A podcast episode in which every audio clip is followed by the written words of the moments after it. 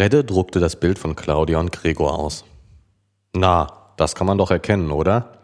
Ich würde sagen, wir gehen rüber in die Helmholtzstraße, fragen mal rum, ob den jemand kennt. Die Straße ist ja nicht so fürchterlich lang. Das müsste doch möglich sein. Willi nickte. Gib das Ding her. Ich schwing mich aufs Rad und fang schon mal an. Du wartest auf Helge.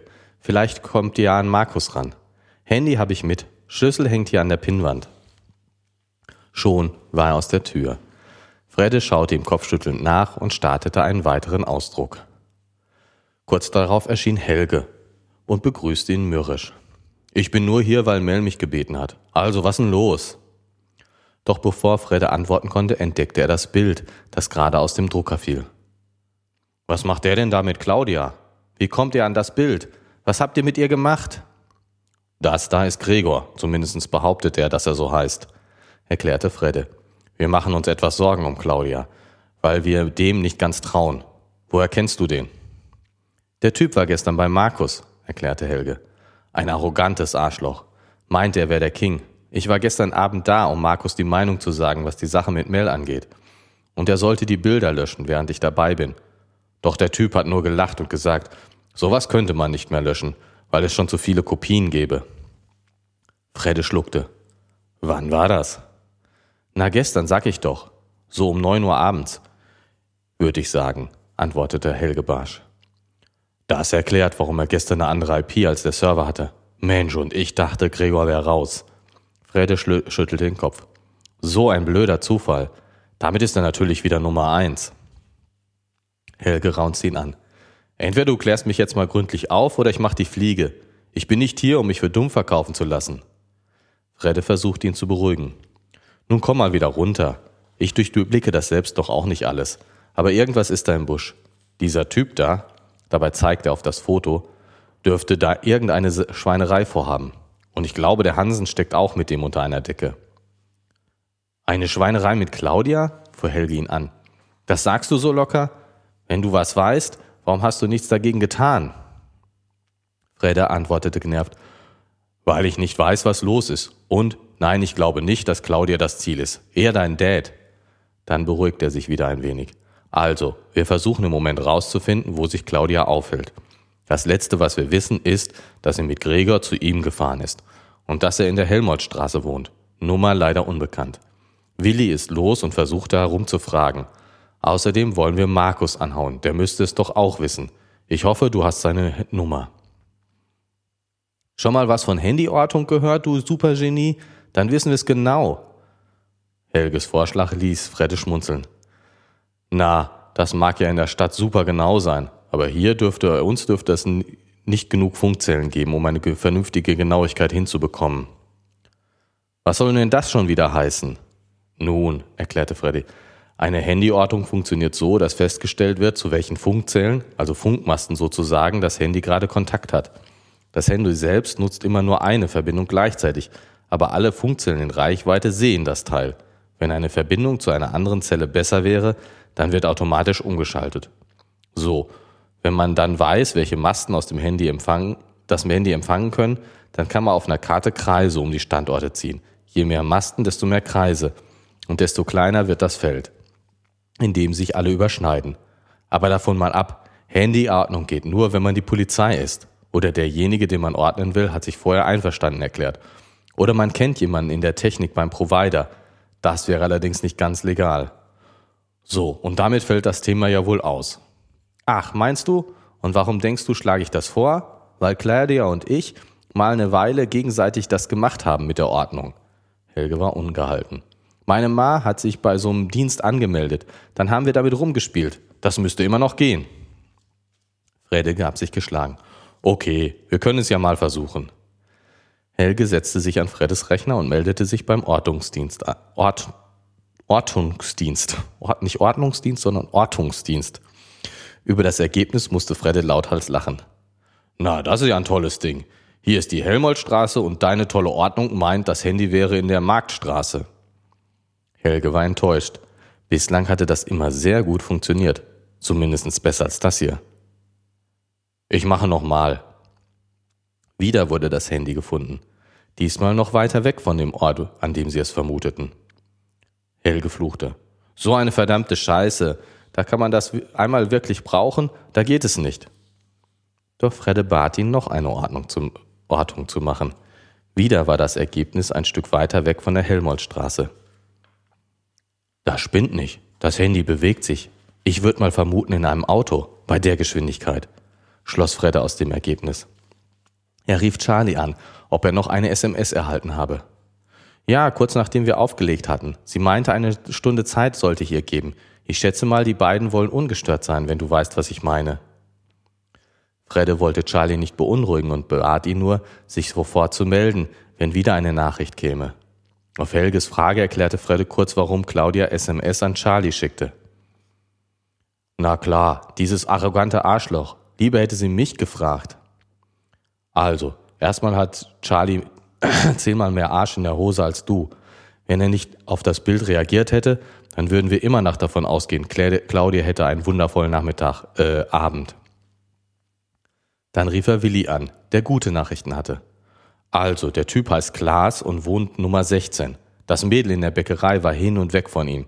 Ich bin gleich da und klingel mal Sturm. Mach das, aber ich fürchte, die beiden sind weg. Wenn ich nur wüsste, wohin. Verdammt nochmal. Wir versuchen es mal bei Markus oder dem Hansen. Melde dich, wenn du was Neues hast. Was hat denn jetzt der Hansen wieder damit zu tun? hakte Helge nach. Der hängt wohl mit dem Blondie hier herum. Jedenfalls haben die beiden uns mal ärgern wollen, umschrieb Fredde vorsichtig. Er wollte Helge nicht zu sehr einweihen. Als Partner sah er ihn noch nicht. Der Hansen war gestern auch bei Markus, ist gegangen, als ich kam. Vorhin hat er meinem Alten angerufen. Der ist dann in die Firma gestocht. Keine Ahnung, was da war, erklärte Helge. Fredde wandte sich wieder seinem Laptop zu. Mehr zu sich selbst murmelte er. Dann lass uns doch mal sch schauen. Wenn Gregor und Hansen was vorhaben, dann bestimmt mit Hilfe der Kamera. Was sie dann auf Freddes Monitor sahen, verschlug ihnen den Atem. Offensichtlich wuchtete Herr Hansen soeben Helges Vater ins Bett. Der war vollkommen teilnahmslos und wirkte wie ohnmächtig. Was sind denn das für perverse Schweine? fuhr Helge Fredde an. Wieso habt ihr eine Kamera in der Firma von meinem Dad? Spinnt ihr total? Nicht wir haben da eine Kamera, sondern Gregor, korrigierte ihn Fredde. Wir haben die bloß angezapft. Aber irgendeine ganz üble Sache geht da ab. Schau mal, er telefoniert. Helge zeigte auf Herrn Hansen. Gibt's auch Ton? Fredde klickte mit der Maus ein Symbol an. Ja, ich hab ihn jetzt drin. Mann, der könnte mal eine Diät machen, hörte man Herrn Hansen klar aus dem Lautsprecher. Ja, klar habe ich den ausgezogen. Bin ich froh, dass ich sowas nicht täglich machen muss. Krankenpfleger wäre kein Job für mich. Du sieh zu, dass du die Tussi herrschaffst. Ich traue diesem Betäubungszeug nicht. Besser, wir sind schnell wieder weg. Er bekam offensichtlich noch ein paar Anweisungen, dann legte er auf. Nachdem er sich noch einmal davon überzeugt hatte, dass Herr Obers friedlich schlummerte, verließ er den Raum. Geschieht meinem Alten recht, dass er mal auf einen auf den Deckel kriegt, wie der immer mit allen umspringt. Idiot, tadelte Freddy ihn. Dass die jetzt mit Claudia dazu holen, ist, wohl, ist dir wohl egal, oder wie? Dann rief er Willi an. Die fahren zu Obers in die Firma. Hansen ist auch schon da. Oh Mann, auch das noch. Ich hoffe, da passiert jetzt nichts Schlimmes, fluchte Willi. Ich hab doch gleich gesagt, wir müssen die Polizei rufen. Und genau das mache ich jetzt. Ich fahre zur Wache am Bahnhof. Auch Fredde war es etwas mulmig. Verdammt, das konnte doch keiner ahnen. Was machen wir denn jetzt? In dem Moment trat Herr Hansen wieder ins Zimmer, gefolgt von einem Mann, den sie Gregor, in dem sie Gregor erkannten. Dieser trug einen schlaffen Körper über seiner Schulter. Vorsichtig setzte er seine Last ab. Claudia, denn um die handelte es sich, sank auf der Bettkante zusammen. Gregor legte sie sanft neben Herrn Obers. Puh, hörten sie ihn stöhnen. Kein leichtes Mädchen, die Süße. Die beiden Männer lachten über dieses Wortspiel und Gregor nahm Herrn Hansen, nahm Herrn Hansens Angebot, erstmal einen Schluck zu trinken, gern an. So, nun ist es genug. Ich gehe da jetzt rüber und poliere den im Fresse. Helge war aufgestanden und schon halb aus der Tür. Warte, ich komm mit. Frede sprang ebenfalls auf und griff nach seiner Jacke. Vom Laptop her hörten sie Gregor diskutieren. Nein, das mach ich. Du machst dir nur die Bluse kaputt. Sieh du lieber zu, dass hier nichts liegen bleibt. und pack ihm diese Quittungen ins Portemonnaie. Wenn ich die beiden Liebenden unter der Decke habe, komme ich nach. Nun hielt sie keiner mehr. Wie von der Tarantel gestochen rannten Helge und Fredde in Richtung Firma Obers. Zum Glück war es nicht sehr weit und Helge hatte einen Schlüssel. Als sie die Treppe zum Büro hinaufstürmten, stellte sich ihnen Herr Hansen in den Weg. Hallo Jungs, ihr könnt da jetzt nicht drauf, sagte er freundlich. Dein Vater hat Besuch und will nicht gestört werden. Dabei hielt er den beiden, die beiden, hielt er beide an den Armen fest. Helge rammte ihm seine freie Faust in die Seite. Du kannst mich mal. Der Schlag zeigte Wirke und Herr Hansen lockerte kurz den Griff. Beide Jungen rissen sich los, bevor Hansen sie wieder zu fassen bekommen konnte, waren sie an ihm vorbei. Erst vor der Bürotür hatte er sie wieder eingeholt. Helge drehte sich zu ihm um und warf sich gegen ihn. Wieder konnte er ihn überrumpeln. Martin Hansen torkelte auf die Treppe zu. Helge griff nach seinem Arm, zog ihn in eine Ecke des kleinen Flurs und drückte ihn an die Wand. Kümmer du dich um Claudia, wies er Fredde an.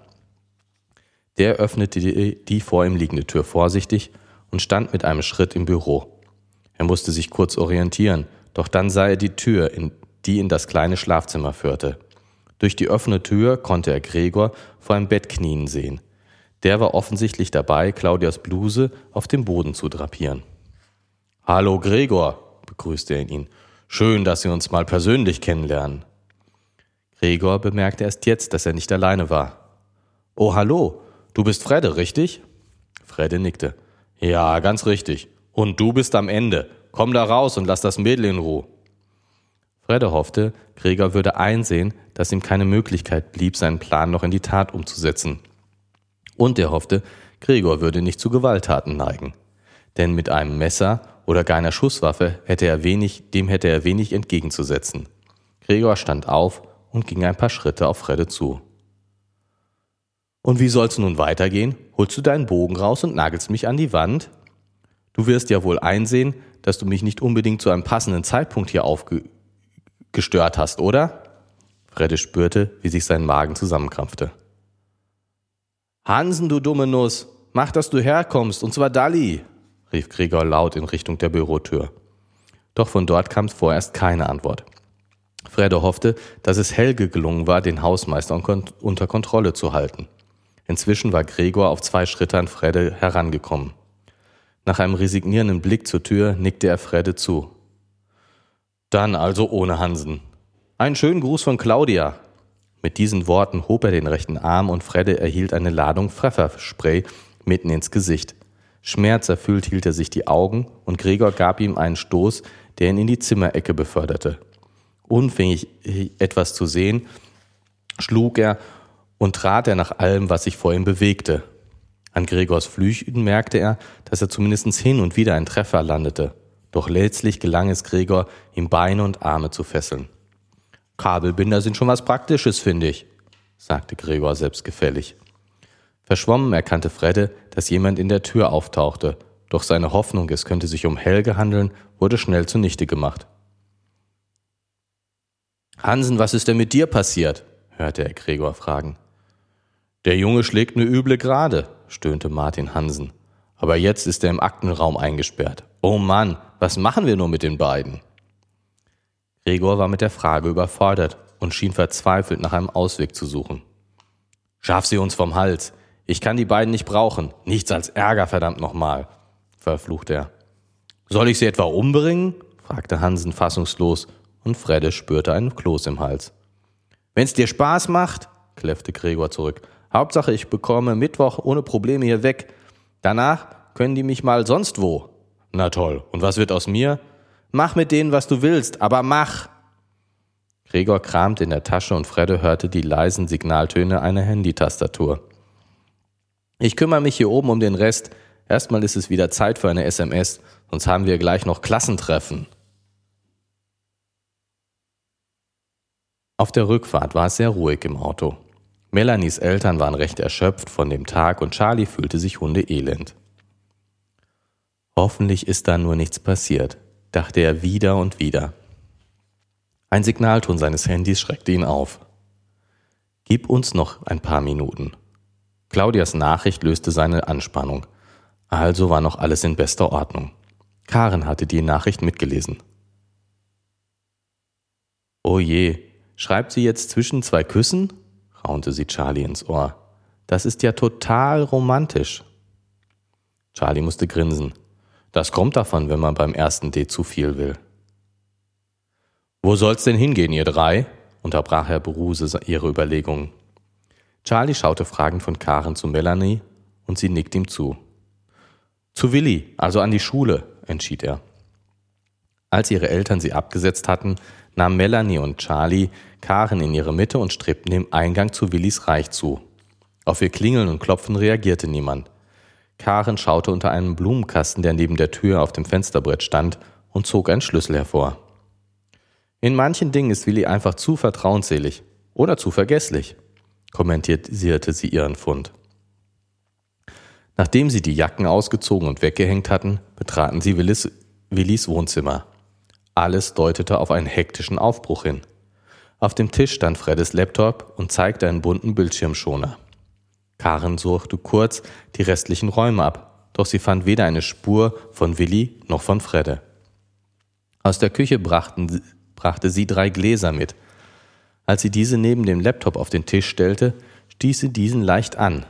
Augenblicklich verschwand der Bildschirmschoner und gab den Blick auf eine Videofenster frei. Es zeigte eine Live-Übertragung aus dem Schlafraum in der Firma Obers.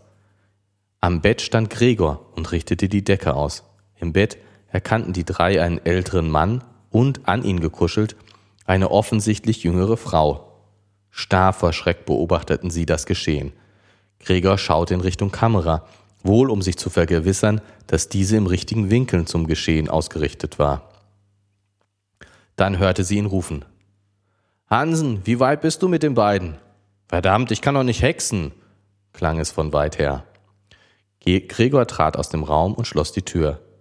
Damit waren die drei Beobachter von dem weiteren Verlauf der Ereignisse zunächst ausgeschlossen. Fredde hörte, dass Gregor aus dem Hinterzimmer wieder ins Büro trat und die Tür hinter sich zuzog. Noch immer schien sie in seinen Augen ein Feuer zu brennen und er konnte kaum etwas sehen. Dann wurde es einen Moment lang sehr laut. Ein wildes Poltern deutete darauf hin, dass einige Personen in den Raum stürmten. Die Geräusche, den Geräuschen nach gab es ein Handgemenge mit Gregor, das er wohl verlor. Zumindest deutete Fredde seine Flüche so. Hansen, der sich eigentlich um Helge hatte kümmern wollen, stöhnte unter dem festen Griff eines Mannes. In Ordnung, Jungs. Jetzt sagt schnell den Sannis Bescheid. erklang Willis Stimme wie gewohnt selbstsicher. Fredde wurden die Fesseln abgenommen und er erhielt eine Augendusche. Endlich konnte er wieder erkennen, was um ihn herum vorging. Willi stellte ihm die kleine Gruppe Männer vor, die ihm da zu Hilfe gekommen war. Leider war die Polizeiwache unbesetzt. Aber da stand so ein Bundeswehrtrüppchen.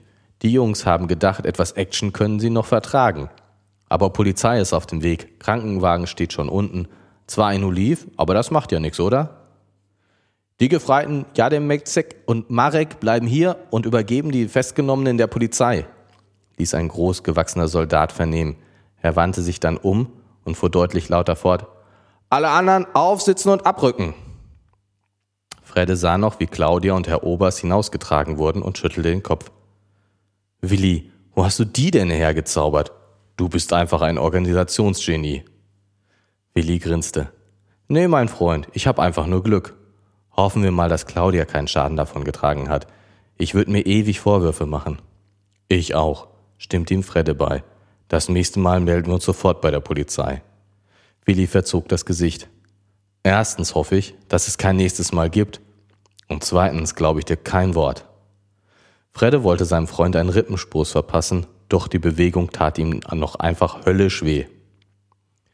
Der zwischenzeitlich befreite Helge setzte sich zu ihm. So, ihr Freak, ist, Freaks, ist es nun vorbei? Ich hoffe doch, grinste Fredde. Ich danke dir.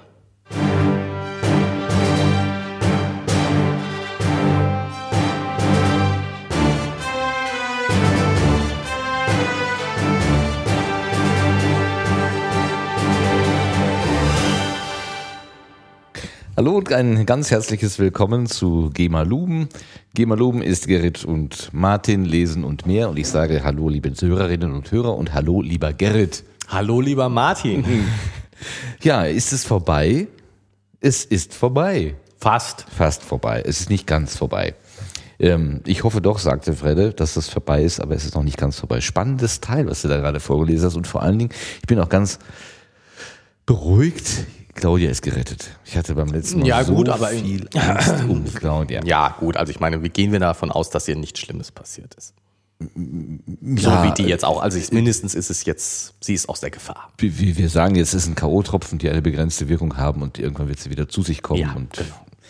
ja, das wird noch vielleicht auch in der Seele einen Knacks hinterlassen. Also äh, diese, dieses Gefühl, anderen Menschen einfach so ausgeliefert zu sein, das ist sicherlich ein, ein großes Problem. Ähm, aber wir sollten vielleicht noch sagen, wo das herkommt. Das ist ein Teil aus dem Buch Jagd auf den Geisterrechner von Andreas Steinhoff, was wir ja hier in Häppchen vorlesen, vorgelesen haben und auch noch vorlesen. Ein Häppchen kommt auch noch. Ja. Ähm, und da hat sich der Herr Steinhoff einfach was dabei, so hat er sich so, so ausgedacht. so hat er sich so Hat ausgedacht. er sich so ausgedacht.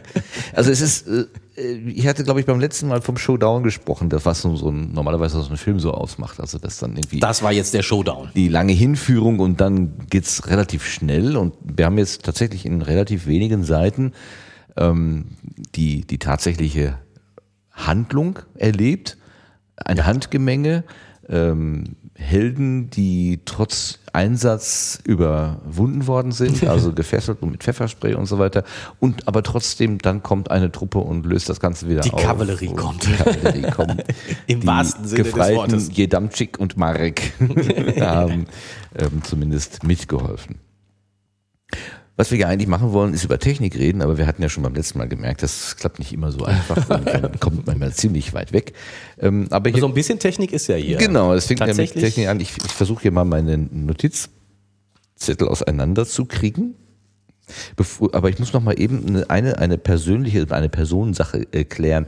Ähm, da, da spielt er jetzt die, die beiden Bösewichte, das sind der Gregor und der Hansen. Hansen. Aber auf dem Foto ist ein Klaas. Ist denn der Gregor auch unter dem Namen Klaas bekannt oder habe ich das jetzt völlig Nee, falsch der, der, verstanden? Kla der Gregor heißt Gregor Klaas. Also Klaas ist der Nachname. Ah, guten Morgen, danke. Gregor Klaas Zumindestens, und Martin zumindestens Hansen. äh, Der Bösewicht firmiert der Gregor im äh, äh, äh, als naja, ich meine, er hat eine Spielfigur im, in diesem Spiel und aber wenn er seinen richtiger, seinen richtigen Namen in dem Spiel gibt der mit Gregor an. Mhm. Deswegen ist Claudia mehr mit Gregor verabredet. Und an seinem Klingelschild steht Klaas, weil die Bäckerei-Fachgehilfin ihn als K Kla Herrn Den Klaas Herrn kennt. Klaas kennt. Okay, dann Ob ist das. der jetzt nun wirklich Gregor Klaas heißt oder nicht, ist bei so Bösewichten ja. Ja gut, er kann natürlich eine, eine falsche Identität, komplett falsche Identität haben. Aber wir haben jetzt erstmal geklärt, also Gregor ist der Herr Klaas und der Hansen ist der Martin Hansen, der Bösewicht heißt also so wie ich. Genau, und der ist, der, der Herr Hansen ist, ähm, Der, Ober, Ja. der Hausmeister. In Ja, der sowohl Firma Obers. als auch in der, in der Schule, meine Ah. ich, ne? Der hat da sowohl als auch hausmeisterliche Aufgaben. So habe ich Scheint das so zu verstanden. sein. Genau, scheint so zu sein. Und äh, die Technik, die vor allen Dingen eine Rolle spielt, ist äh, die Handyortung. Genau. Also das ist der Schlüssel zum ja, zu dem Ort, wo sie, also sie, haben ja, sie haben ja vermutet, dass die ähm, Claudia in der Helmholtzstraße ist, Ist, was ich genau. besonders nett finde. Helmholtz lässt grüßen. ähm, aber durch diese Handyordnung haben sie ja festgestellt, dass das Signal Sich bewegt Sich und bewegt. auf, auf die, die Firma von dem Oberst zuführt und dann kommen sie auf die Idee, die Kamera einzuschalten und so weiter. Dann geht's erst richtig. Genau. Ähm, ja, Handyortung. Wollen wir da mal anfangen? Was, was ist das genau? Ähm, Das, was hier beschrieben du, ist. Ne? Fragst du mich jetzt? Ich kann es Ja, ja, auch mal ja. versuchen zu beschreiben, soweit ich das verstanden habe, aber vielleicht, vielleicht du Äh, bist ja hier der Fachmann für alles. Ja, genau, wollte ich gerade sagen. Gerade für Handyordnung bin ich ganz bestimmt der Fachmann. Aber soweit ich weiß, ähm, funktioniert die Handyortung äh, tatsächlich auch genau, wenn man nur wenig Masten hat. Ähm, da bin ich mir jetzt, ja, aber doch, ich glaube, dass auch diese Dienste das anbieten. Jetzt weiß ich nicht genau, wie, das, wie, wie tief das in der Technik drin ist, aber äh, soweit ich weiß, ist es möglich, über äh, Laufzeitunterschiede äh, die Entfernung von den Sendemasten zu bestimmen. Mhm. Und damit natürlich auch bei wenigen sind, also du hast nicht nur dieses Schnittfeld, sondern du hast wirklich Kreise. Sagt der muss, das Handy ist ungefähr so weit mhm. von diesem Sendemast weg und so ungefähr so weit von diesem Sendemast weg und damit hast du natürlich ein, oder erst erstmal zwei Punkte, wo es sein kann.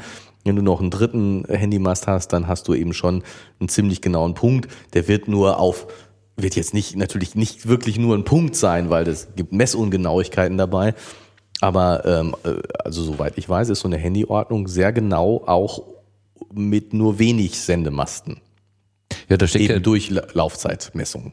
Da, da steckt ja, also die, was man sich vorstellen muss, was, was mir immer wieder schwerfällt, ist, dass ähm, mal, wenn ich mit meinem Handy telefoniere, irgendwo in der Nähe, ich weiß nicht, wie weit das so weg sein kann, 100 Meter vielleicht oder 200 Meter, keine Ahnung, muss irgendwo eine Antenne sein, die das Signal, was auf meinem kleinen Handgerät oder aus meinem kleinen Handgerät rausgeht, aufnimmt mhm. und in das große Netz irgendwie einspeist. Also ja. es muss immer irgendwo eine Gegenstelle dafür, ist ja eigentlich klar, aber macht man sich nicht immer so äh, ver, bewusst, vergewissert, genau. ja, macht man sich nicht immer so bewusst.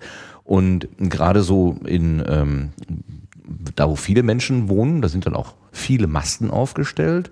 Ja. Und wenn ich jetzt mein Handy benutze, dann kann man davon ausgehen, dass dieses Handy nicht nur eine Antenne erreichen könnte, sondern zwei, drei, vier Antennen, wobei wahrscheinlich nur eine, die ähm, tatsächlich in Betrieb, also über diese eine Antenne wird die Kommunikation abgewickelt. Genau. Die anderen sind mehr oder weniger in Reserve, könnte man ja, so in, sagen. Ne? Ja, genau. Und, und ähm, man hat in, in Ballungsräumen, also da, wo viele Handys sind, viele äh, Masken, auch weil die Kapazität sozusagen eines Masts begrenzt mhm. ist, äh, in, kann nur eine begrenzte Anzahl von Gesprächen über einen Mast führen. Äh, man könnte jetzt direkt daneben auch noch einen machen und das dann zu verdoppeln, aber warum setze ich, dann kann ich den auch zehn Meter weitersetzen mhm. und habe dann eben noch eine bessere Überdeckung.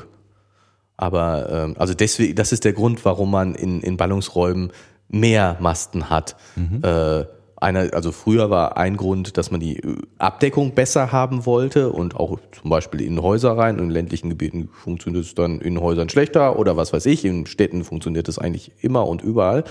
Und äh, aber eben auch, weil die äh, Kapazität von so einer einzelnen Stelle eben begrenzt ist. Mhm.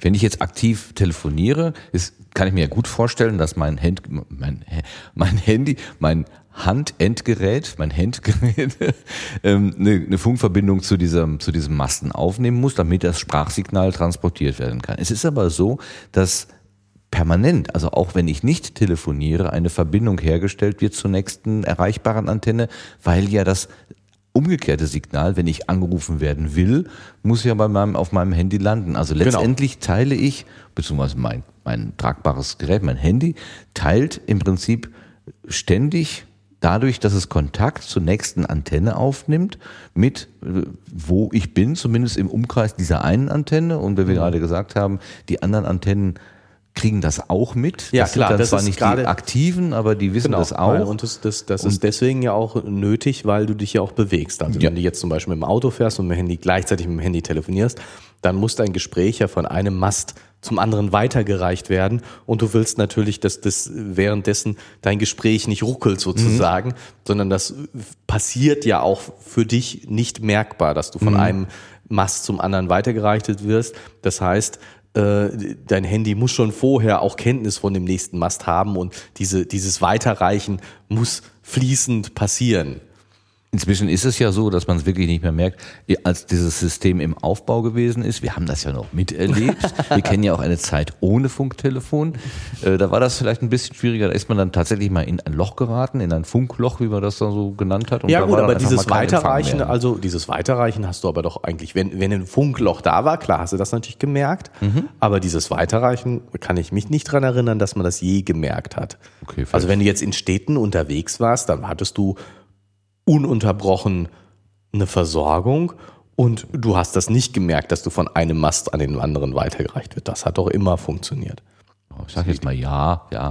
Was ich mir also persönlich nicht so richtig in meinen Kopf kriege, obwohl ich weiß, dass es so ist, von Flensburg bis Oberammergau oder Passau oder unten irgendwo im Süden muss die ganze Republik gepflastert sein mit Sendemasten oder Empfangsmasten, die in einem nicht zu weiten Abstand voneinander stehen, damit eben ja. möglichst keine Funklöcher existieren. Ja. Und es ist dann auch noch so, dass die unterschiedlichen ähm, die, die, die Telekommunikationsanbieter teilweise dann auch noch eigene Masten aufbauen ja, also und komplett. sich nicht, nicht äh, äh, einen Masten dann sozusagen teilen, ja. sondern es gibt also quasi einmal eine komplette Abdeckung der Republik mit sagen wir mal Telekom-Masten und einmal eine komplette Abdeckung mit O2 und einmal mit äh, E Plus und keine Ahnung. Ja. Ähm, das ist eine unglaubliche Redundanz.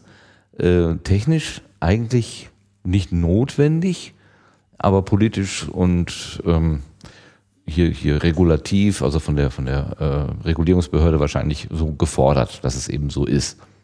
Ja. Da steckt unheimlich viel Hardware drin. Das muss man sich mal vorstellen.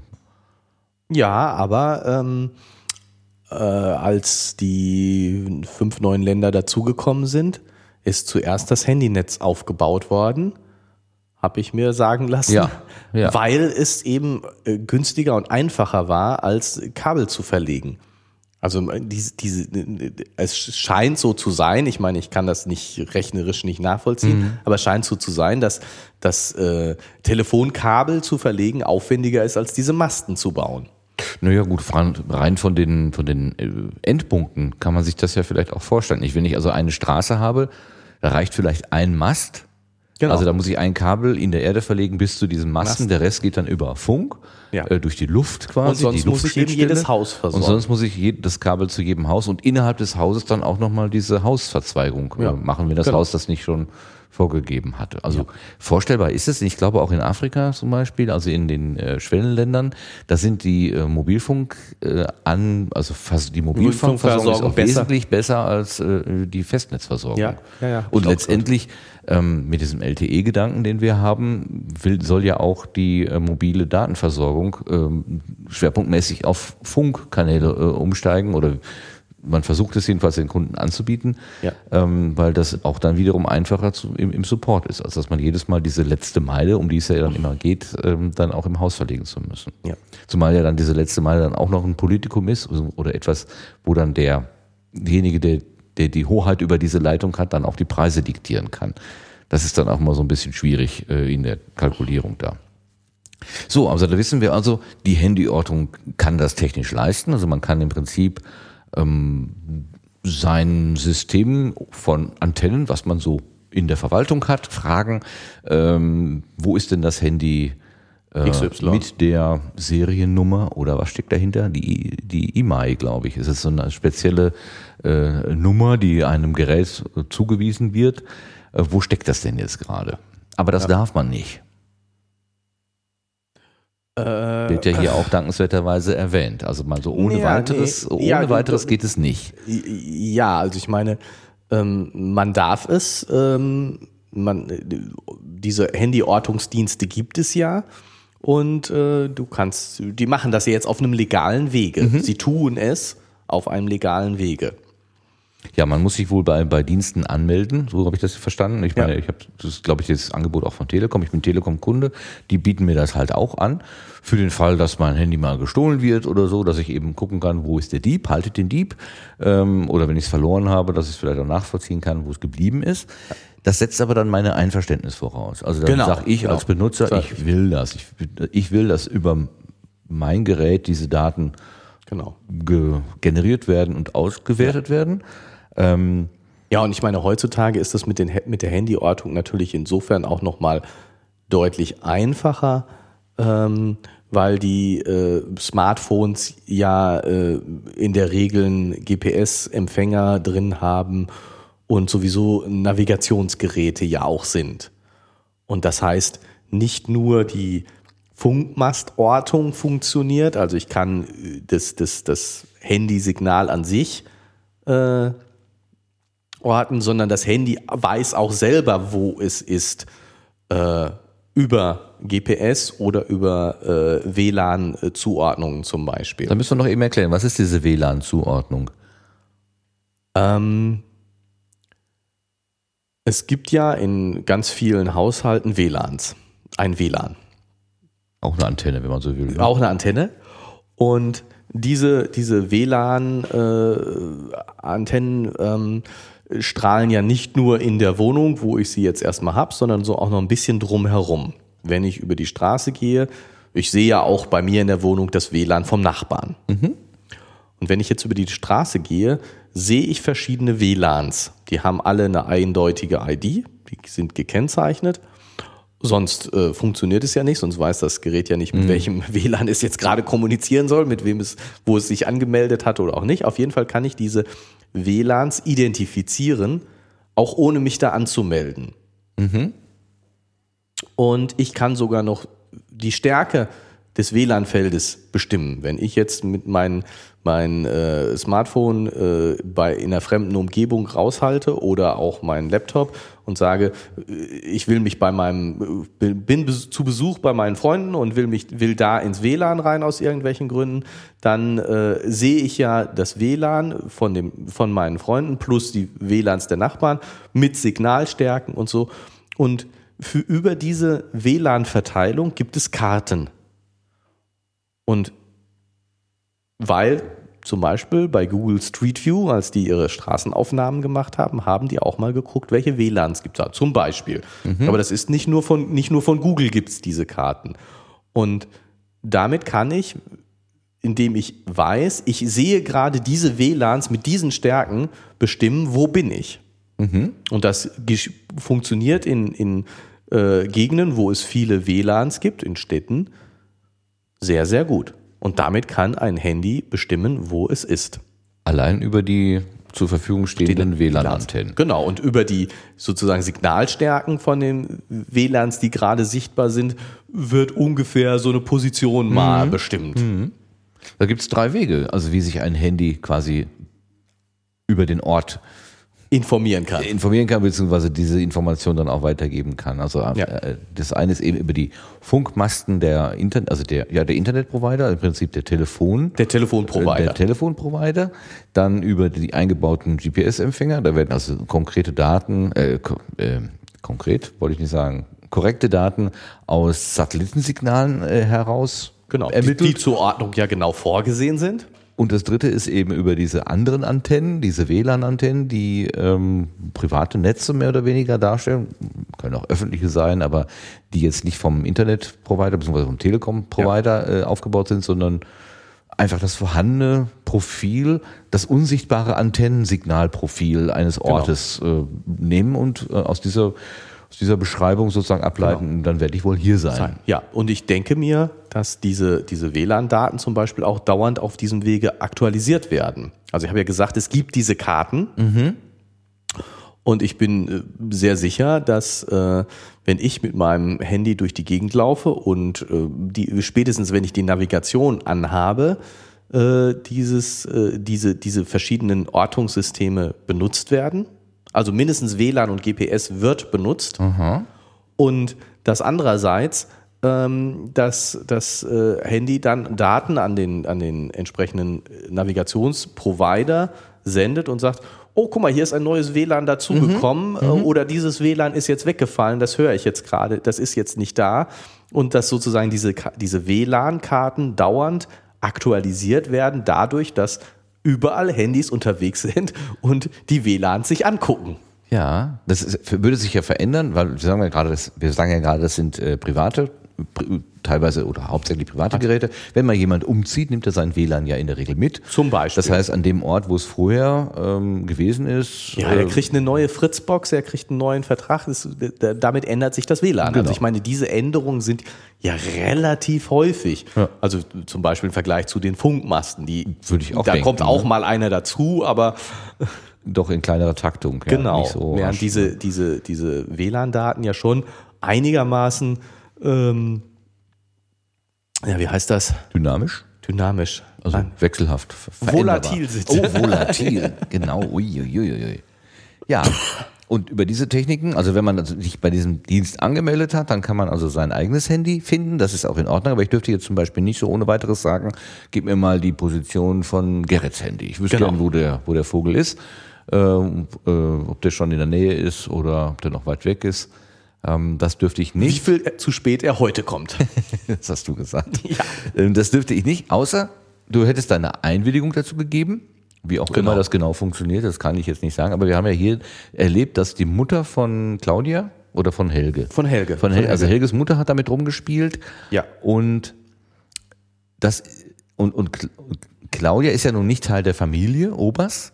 Ja gut, aber Claudia und Helge haben sich das so, so also Claudia muss das schon freigegeben genau, haben. Genau, also man kann es auch für einen anderen freigeben. Also man könnte zum Beispiel, ähm, wenn du jetzt sagen würdest, äh, Martin soll wissen, wo ich bin, ja, dann, dann könntest du das so einrichten, dass ich das abrufen genau. darf oder andersherum oder Eltern für ihre Kinder beispielsweise. Ja, ja, ja das ist ja ein, ähm, zum Beispiel. Hast du schon mal drüber nachgedacht, für deine Kinder sowas einzurichten? Fällt mir gerade so ein. Ähm, das ist nicht gerade unüblich, dass äh, wenn ich jetzt, meine, letztendlich läuft ja zum Handyvertrag von meiner Tochter beziehungsweise die Prepaid-Karte über meinen Namen. Aha. Also insofern müsstest du dich selber suchen. Äh, nee, äh, das wäre ja dann okay, ich, ja klar. Genau, habe ich ja sowieso alle Rechte, das ja. zu tun. Ähm, klar. Mhm. Ne? Ähm,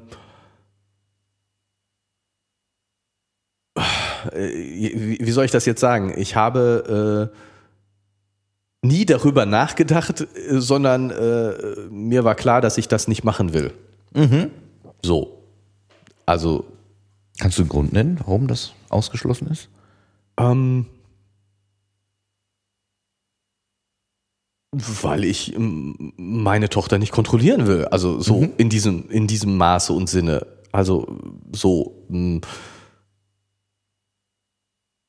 ich, ich will jetzt nicht sagen, das geht mich nichts an, wo sie, mhm. wo sie sich aufhält oder so, aber ähm, ich, ich gehe mal davon aus, dass sie mir in der Regel sagt, wo sie ist und das wünsche ich mir auch.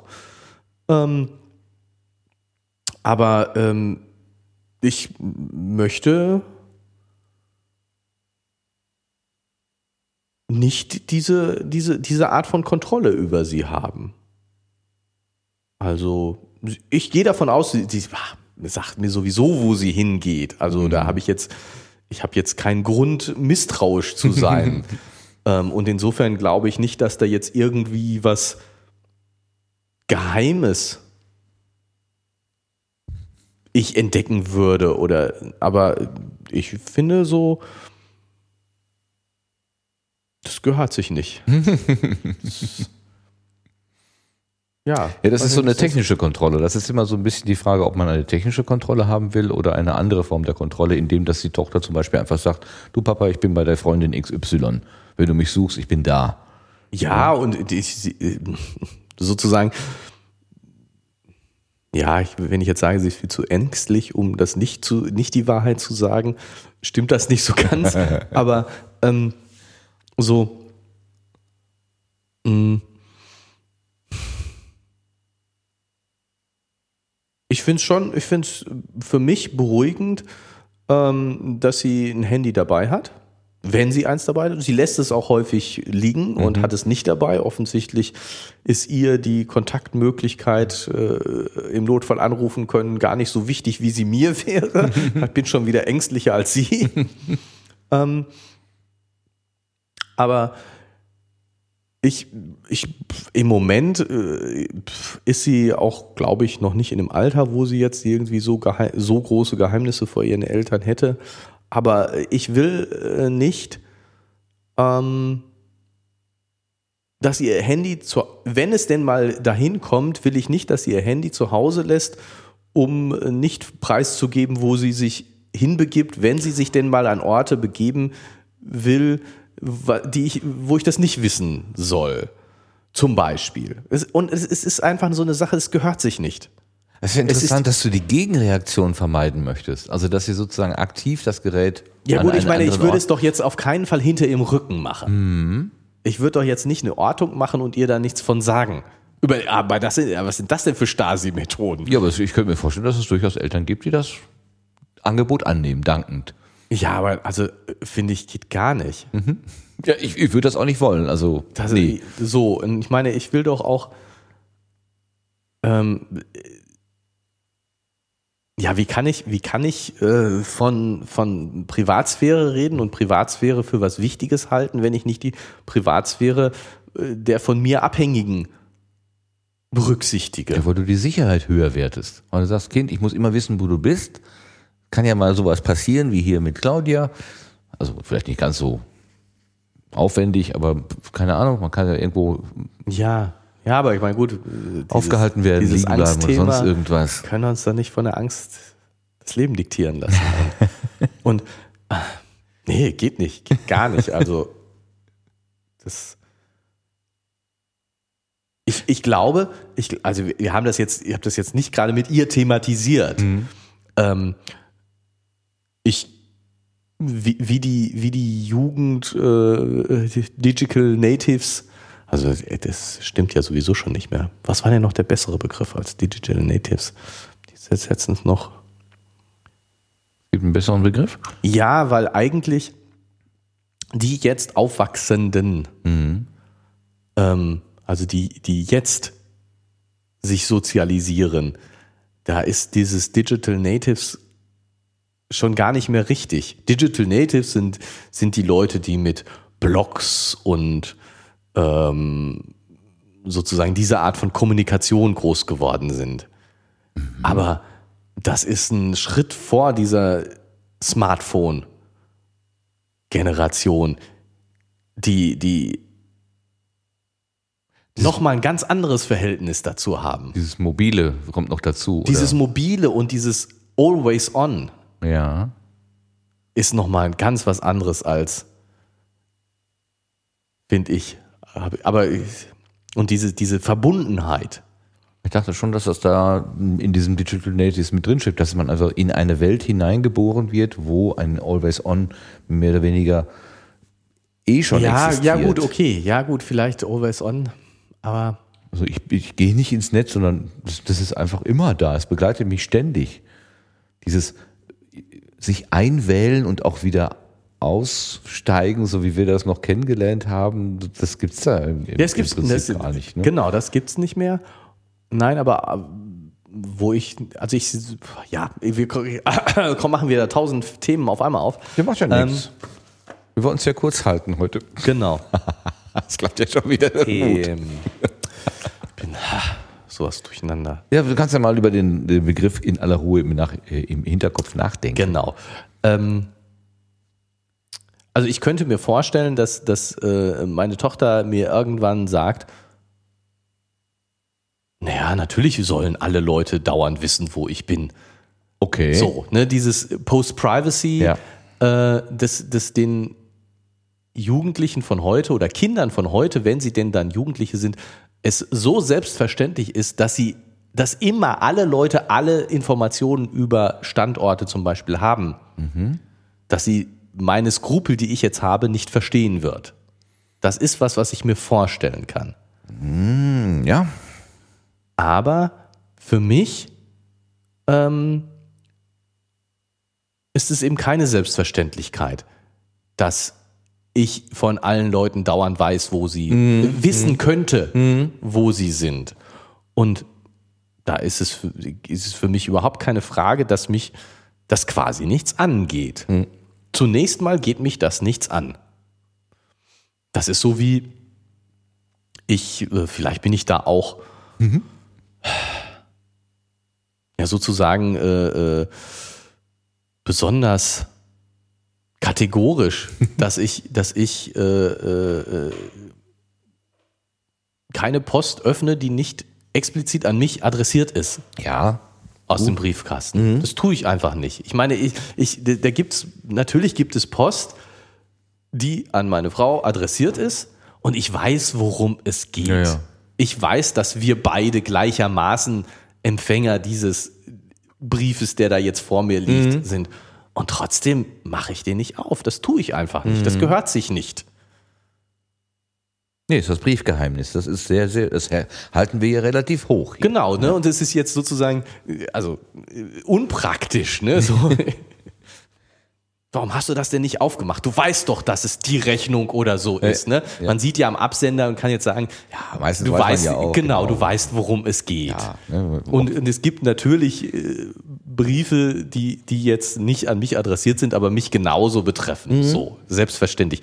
Aber ich mache die trotzdem nicht auf. Das, ha, gehört sich nicht, tut man nicht. Das sehe ich genauso. Also das So. ist für mich auch so eine, so eine Tut man Schwelle, nicht. wo ich dann wieder, nein, Nein, äh, das tut man nicht. ja, nur nach ausdrücklicher Anweisung. Weisung, genau. Ne? Wenn Aufforderung. jetzt daneben steht und sagt oder auch übers Telefon sagt, Genau. mach doch mal auf. Guck mal alles, rein. Genau, les mal alles vor oder so, mal ne? vor, alles Ja. Mhm. klar, überhaupt kein Thema. Aber nein, so normal wird es nicht Mhm. aufgemacht. Nein.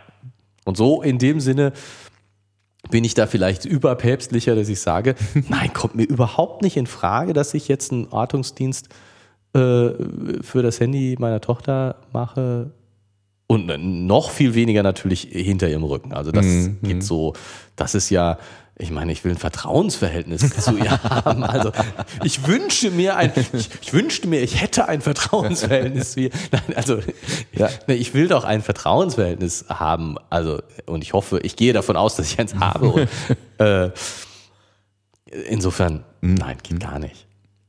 Und das Argument der Sicherheit, ich meine, wenn es wirklich mal notwendig ist, aus, aus so einer ja, Kind wird vermisst oder sonst irgendwas Perspektive heraus, dann wäre ja immer noch die Möglichkeit, dass Polizei und Staatsanwaltschaft sich diese Daten dann auch ohne die Einwilligung besorgen Ja, würden. Ne? aber ich meine, ich sehe natürlich schon das Argument, dass das natürlich unendlich viel länger dauert, als wenn du die Berechtigung dazu hast. Ja gut, das kannst du ja quasi dann am Küchentisch selber machen. Genau, also ich meine, das ist und, und ja, genau, also das, das ist finde ich, das ist tatsächlich natürlich ein Argument, Mhm. ne, so, ähm, aber äh, ich, ja, natürlich, ich, ich bete darum, dass so, eine Situation niemals eintritt und ich würde mir natürlich sowas von in den Arsch treten, wenn, wenn es, wenn so eine Situation mal eintreten würde und ich zugeben müsste, und wenn du jetzt die Handyordnung hättest, dann wäre es besser.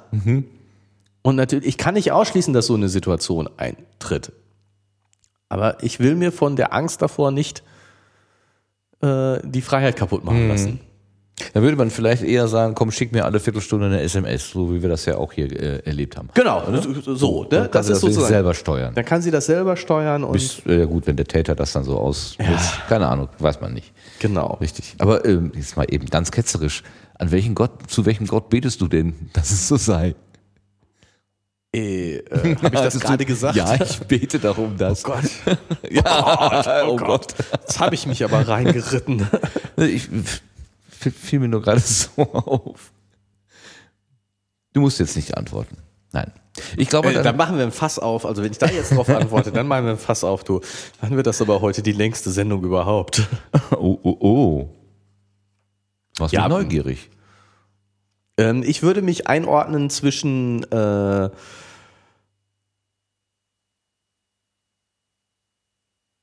Du bringst mich echt in Probleme. Ich, Du musst doch nicht antworten. Also wir können das locker umspielen. Nee, das finde ich aber auch doof. Gut, dann bringe ich dich jetzt in Schwierigkeiten. Tut so, mir du, leid. bringst, du bringst mich jetzt in Schwierigkeiten. Ja. Also, ich würde mich einordnen zwischen äh, Agnostiker und Atheist. Jetzt habe ich gewusst, dass das kommt, wo ich die Unterschiede wieder nicht weiß. Ein, ein äh, Atheist sagt, dass es keinen Gott gibt und ein Agnostiker, dem ist es egal. Der glaubt nicht dran, aber dem ist es egal. Wenn es einen gibt, ist auch ihr wurscht. Und der Genau. andere, der bekämpft also den Gedanken, dass es eine, eine, eine Instanz gibt. Der, der ist sich sicher, dass es keinen Gott gibt. Der Agnostiker glaubt, glaubt nicht, dass es wichtig ist, oder so, so würde ich das jetzt interpretieren. Wir können jetzt noch mal bei Wikipedia schnell nachgucken, bevor ich jetzt wieder irgendwelchen Unsinn erzähle. Das ist ja ruhig Unsinn. Ähm, ist denn der Atheist dann so der Atheist? Ne, gibt ja nur einen. Ähm, ist der dann eher so missionarisch unterwegs und will dieses dann auch in Das die würde Welt? ich jetzt, würde ich jetzt zum Beispiel nicht sagen. Also ich, ähm, äh, es gibt ja auch bei Christen äh, Christen, die, die missionarisch eingestellt sind, die, die ihren Glauben verbreiten wollen und andere Christen, die äh, sagen, ich, für mich hat das Bedeutung, für mich ist das wichtig, aber ob jemand anders äh, das genauso sieht, ist mir eigentlich egal. Und insofern ähm, würde ich jetzt mal für mich impliziertes Atheist sein, nicht, dass ich missionarisch dabei bin, sondern Atheist ist jemand, der sagt, ich bin fest überzeugt, dass es keinen Gott gibt. Wenn du an einen glauben willst, das ist mir egal. Ne, das wäre jetzt ja, oder ich würde mich auch als einen nicht missionarischen, wenn dann Atheisten sehen. Also ähm, ich will Deswegen äh, bin ich auch so zwiespältig, ob ich das jetzt hier in dem Podcast so öffentlich machen will, weil ich eigentlich kein Missionar, ich möchte niemanden davon überzeugen. Mhm. Ich bin relativ fest davon überzeugt, dass es keinen Gott gibt. Mhm. Es ist mir aber auch in gewissem Ma Maße egal. Bin, selbst wenn es einen gäbe, glaube ich nicht, dass das große Bedeutung für mich hätte. Das ist so, das ist dieses agnostische. Ne, so, ich bin nicht, nicht so atheistisch, nicht, nicht so ganz hundertprozentig davon überzeugt, dass es keinen Gott gibt. Das, so, das wäre so richtiger Atheist ist hundertprozentig davon überzeugt. Das bin nicht so ganz hundertprozentig davon überzeugt. Aber auf jeden Fall bin ich äh, da nicht missionarisch eingestellt. Also um es zusammenzufassen, du sagst, es gibt keinen Gott und wenn doch, ist es mir egal. Das ist jetzt so, so ich bin mehr auf der Seite, es gibt keinen. Ich kann es aber nicht hundertprozentig ausschließen, so, sozusagen. Ähm, und, oder, ja, ich, ja, wie, wie soll ich das sagen? Wie kann ich das richtig beschreiben? Nein, ich kann es hundertprozentig ausschließen. Aber die Frage ist mir nicht, hat für mich nicht so eine große Bedeutung. Hm. Also, Du würdest nicht, nicht darum streiten, wahrscheinlich. Wenn ein anderer jetzt neben dir sitzt und sagt, doch, doch, doch, es gibt einen Gott und der äußert sich hier und da und dort und will dir dann irgendwie erzählen, dass es einen gibt. Ja, gut, ich meine, dann, wenn, wenn, wenn, wenn, wenn, mich, wenn mich jemand fragt, wenn mich jemand in, so wie du jetzt in eine Diskussion zieht, dann vertrete ich durchaus meinen Standpunkt. Dann Mhm. äh, werde ich, würde ich, werde ich durchaus Argumente dafür anführen, die sagen, warum ich der Überzeugung bin, dass es keinen gibt. Ähm, aber die, die, die ähm,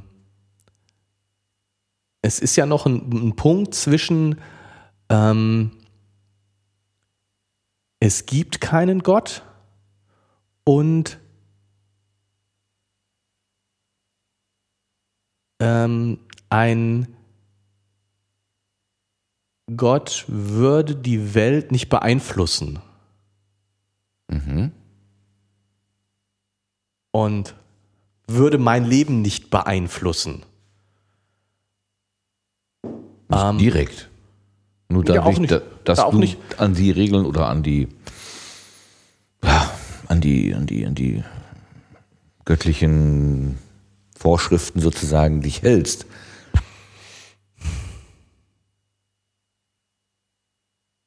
Da gibt es zwei Möglichkeiten. Entweder regiert er direkt rein, er macht eine Jungfrau schwanger, obwohl das ja eigentlich nicht geht. Oder aber du sagst, äh, aus den und den Gründen verhalte ich mich jetzt ähm, nach gewissen Regeln, aber das ist mehr oder weniger deine eigene Entscheidung. Das Ja, genau. Also ich meine jetzt, dass, dass sozusagen Religionen uns beeinflussen, das ist natürlich so. Also das ist äh, selbst mich. Aha.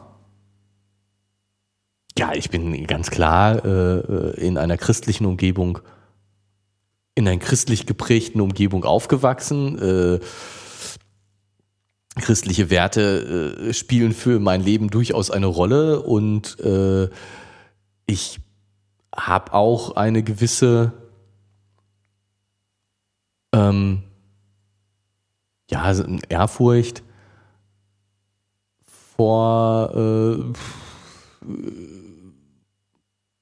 Kirchen, weiß nicht, also es ist, es, ich, Eine Ehrfurcht vor Kirchen? Ja. Ich hätte jetzt so eine Ehrfurcht vor Schöpfung oder sowas, hätte ich jetzt erwartet, aber Nein, nein, jetzt, jetzt, jetzt wirklich als, als re religiöse Symbole, als ähm, Also die Gebäude, meinst die du jetzt? Gebäude, die Institutionen. Ähm, ähm, das heißt ja nicht, dass äh, jemand, der Atheist ist, nicht auch mystische, ähm, ja, ich sag jetzt mal, Empfindungen hat. Ich, ich äh, bin der festen Überzeugung, dass diese Empfindungen a- nur aus mir kommen. Aber das heißt ja nicht, dass ich sie nicht hätte. Und ähm, wenn, wenn da ein, ein äh, Kirchengebäude ist ein beeindruckendes. Ähm, oder auch Personen, mhm. ich, die, die beeindruckend mhm. sind, dann ja, das ist so. Und das, das ist sozusagen äh, beeindruckend auf einem christlichen Hintergrund. Und äh, ja, das, da das berührt mich und, und das ja. lässt mich nicht kalt. Das kann ich, das, das ist so. Und das, das zu verneinen, finde ich quatschig. Da, da, da wäre jetzt so eine Frage, ob das sich auf, auf äh, christliche Kirchen beschränkt oder ob, also sagen wir mal, spirituelle Orte anderer Religionen die die, die, die gleiche Wirkung haben würden, vermutlich. Ähm Ja und nein, natürlich. Also, ähm,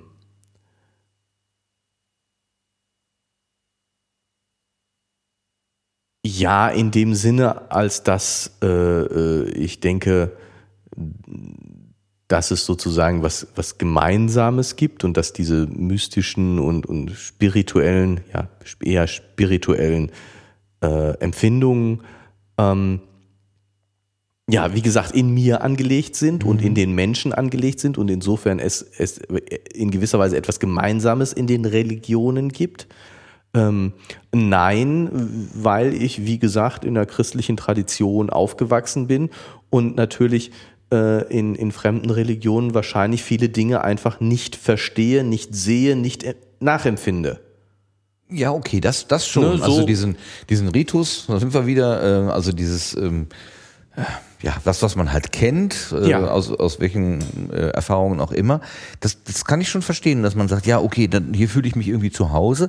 Was, was, was mir so durch den Kopf schießt, ist so eine, ähm, äh, also eine, ein spiritueller Ort hat ja ganz viel auch mit mit Fokussierung, mit Ruhe, nach, mit innerer Einkehr und so weiter zu tun, also etwas weniger mit zur Schaustellung, ähm, wobei das natürlich insofern dann auch wieder dagegenläufig ist, wenn ich jetzt aber ähm, einfach, könnte man, wenn man auf dem Petersdom, äh, auf dem Petersplatz in Rom steht, das gleiche Empfinden haben, als würde man bei der Kaaba eine Hatsch mitmachen, beispielsweise. Man ist unter lauter spirituell ähm, sehr angeregten Menschen, würde die gleiche Anregung sozusagen auf mich überschwappen oder würde ich mich von diesem Stein, der da vom Himmel gefallen ist, weniger ansprechen lassen als von dem Mann im weißen Gewand, der da oben vom Balkon erzählt? Ich, ich könnte mir sogar vorstellen, dass es einfach, weil es spirituelle Orte sind, Orte, wo, wo Menschen sich über so, so etwas Gedanken machen. Also über unsere unmittelbare Wahrnehmung hinausgehend. Also was ist die Bedeutung des Menschen, des, des Lebens überhaupt? Ähm, da ist es eigentlich egal, ob ich in einem buddhistischen äh, äh, Kloster bin, bei der, bei der Kaaba oder auf dem Petersplatz oder was weiß ich, wo, welche, welche mystischen Orte es sonst noch gibt. Äh, irgendwelche Bergrücken der Indianer oder so. Ja, also, also ich meine, ich, ich finde, wird das auch. Ähm, tatsächlich tue ich mich jetzt schwer damit. Ähm,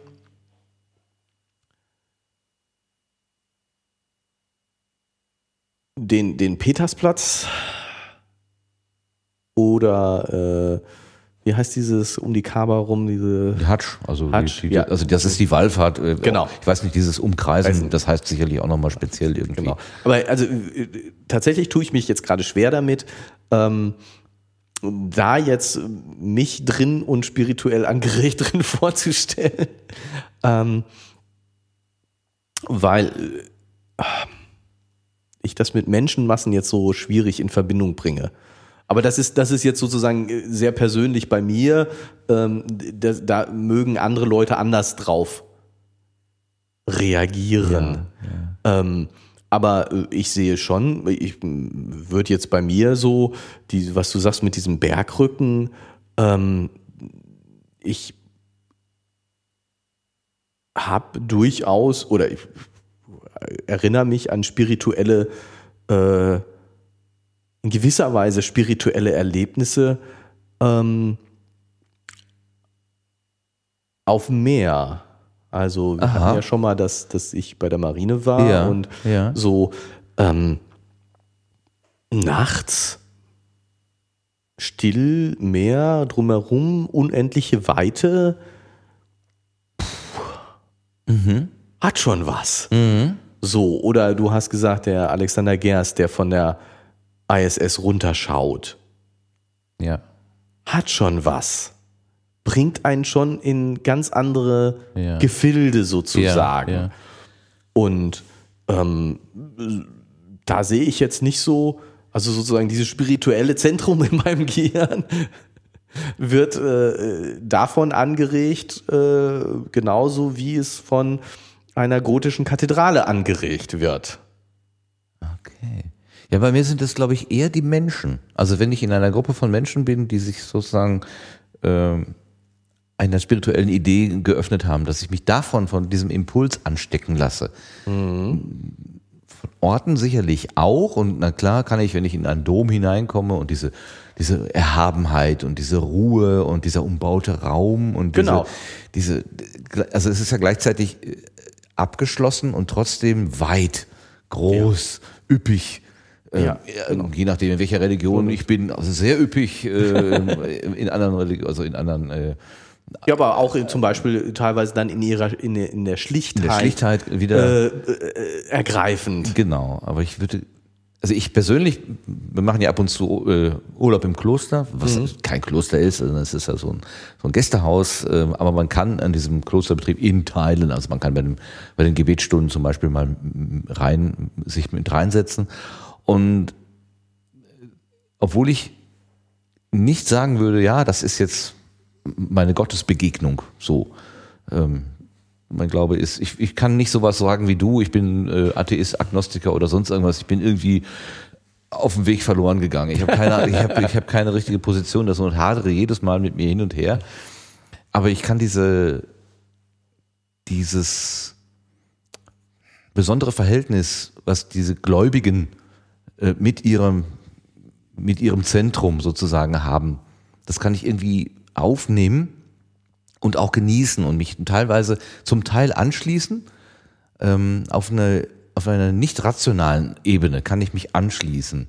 Sobald es dann in, in, in, in Worte gekleidet wird und in Regeln, da fange ich sofort an zu denken und sagen, nein, das geht nicht und das, und wenn man dies akzeptiert, dann äh, kommt man an die Grenze und das geht nicht und so weiter, man schließt diese Leute aus und so weiter. Aber ich könnte mir vorstellen, dass ich in einer ähm, jüdischen Gemeinde beispielsweise oder in, in einer ähm, äh, muslimischen Gemeinde eine ganz ähnliche Erfahrung machen könnte, wenn ich rechts und links von mir Menschen habe, äh, die sich auf dieses spirituelle Dingens, was sie halt verbindet, konzentrieren, dass ich mich davon auch anregen lassen kann und diese, dieses, diese spirituelle Erfahrung durchaus auch an diesen Orten erleben kann. Also irgendein, irgendein schlauer Mensch hat mal gesagt, ähm, man solle in allen Kirchen der Welt das jeweils Höchste anbeten. Und diese Idee fand ich total schön. Also völlig wurscht, wie der Laden jetzt gerade heißt und nach welchen Regeln der funktioniert. Ähm, es ist eine Kirche, also irgendeine Menschengruppe hat gesagt, das ist jetzt ein besonderer Ort, will nicht sagen heilig, aber ein, ein besonderer Ort. Und hier, das ist der Ort, wo wir unsere Ehrfurcht, unserem, unserer Macht, an die wir glauben, entgegenbringen. Und da würde ich mich inspirieren lassen, glaube ich damit bin ich natürlich ganz weit von einem klaren, was ich eigentlich haben sollte, gefestigten katholischen Glauben, den ich auch gegen andere Einflüsse verteidigen kann, weit entfernt. Ähm, aber diesen spirituellen Impuls und auch vielleicht diese, diese Ehrfurcht vor dem irgendwie gearteten Höheren, was auch immer das sein mag, ähm, das fühle ich. Und ich glaube, dass, ich- dass ich das aber durchaus an, an verschiedenen Orten fühlen kann. Oder einfach nachts auf dem Meer. Kann, kann mir auch gut. Da, da dann vielleicht nicht durch Menschen. Nee, nee, genau. Das Ausgelöst, ist jetzt- sondern durch sondern eine eher andere. die Einsamkeit. Also Ja. ich meine, das geht natürlich nicht, wenn du da mit in einer Gruppe von drei Leuten äh, äh, bist, die schwatzende Matrosen, das hilft natürlich nicht. Genau. äh, Sondern das ist dann, wenn du irgendwie äh, wirklich alleine Ja. bist und Oder auf dem Bergrücken, also Oder- wenn man, so, genau. wenn man dann mal so auf dem Berg gekraxelt ist und dann steht man da oben und guckt so in, diese, in dieses Panorama so rein. Ja. Das ist auch schon Ja, oder, oder ich meine, ein, ein wirklich spirituelles Erlebnis, um jetzt mal wieder auf die Menschen zurückzukommen, Mhm. dass ich mir jetzt, um, um zu sagen, dass ich nicht, dass es nicht, bei mir nicht menschenlos ist, ein spirituelles Erlebnis, ähm, das ich gehabt habe, war in einer ähm, Kirche, ähm, ja, war in, in, äh, in einem Urlaub in Kanada, äh, in, in, einem Gottesdienst gewesen, äh, um Land und Leute kennenzulernen sozusagen. Nicht wirklich aus gläubigen Gründen, sondern einfach um. Und ähm, da ist der, das war in einer, in einer großen Kirche, ich denke, da ist dann der, der Pastor, Pfarrer, keine Ahnung, katholisch. Wie heißt das dann? Pastor. Ja. Pastor. Priester, Auf jeden Fall, der wird, wird sicherlich schon auch ein bisschen was Höheres gewesen sein. Äh, äh, nachher durch die Reihen gegangen und weil wir äh, so ähm, jetzt wir waren äh, sind in der Kirchenbank sitzen geblieben nach dem Gottesdienst, weil wir überlegt haben, was machen wir denn jetzt? Ne, so einfach gar nicht so. Und er ist der der ist nachher durch die Reihen gegangen und hat sich zu uns gesetzt hat unsere Hände genommen in seine, mhm. was eigentlich eher so was ist, weg, weil, wo, genau, wo du so erstmal so aversive Gedanken hast, ja. aber das war, dieser Mensch hat eine Ausstrahlung gemacht, dann haben wir ein paar Worte gewechselt, gefragt, wo wir denn herkommen, so, wir waren als Touris nun zu erkennen. Ähm,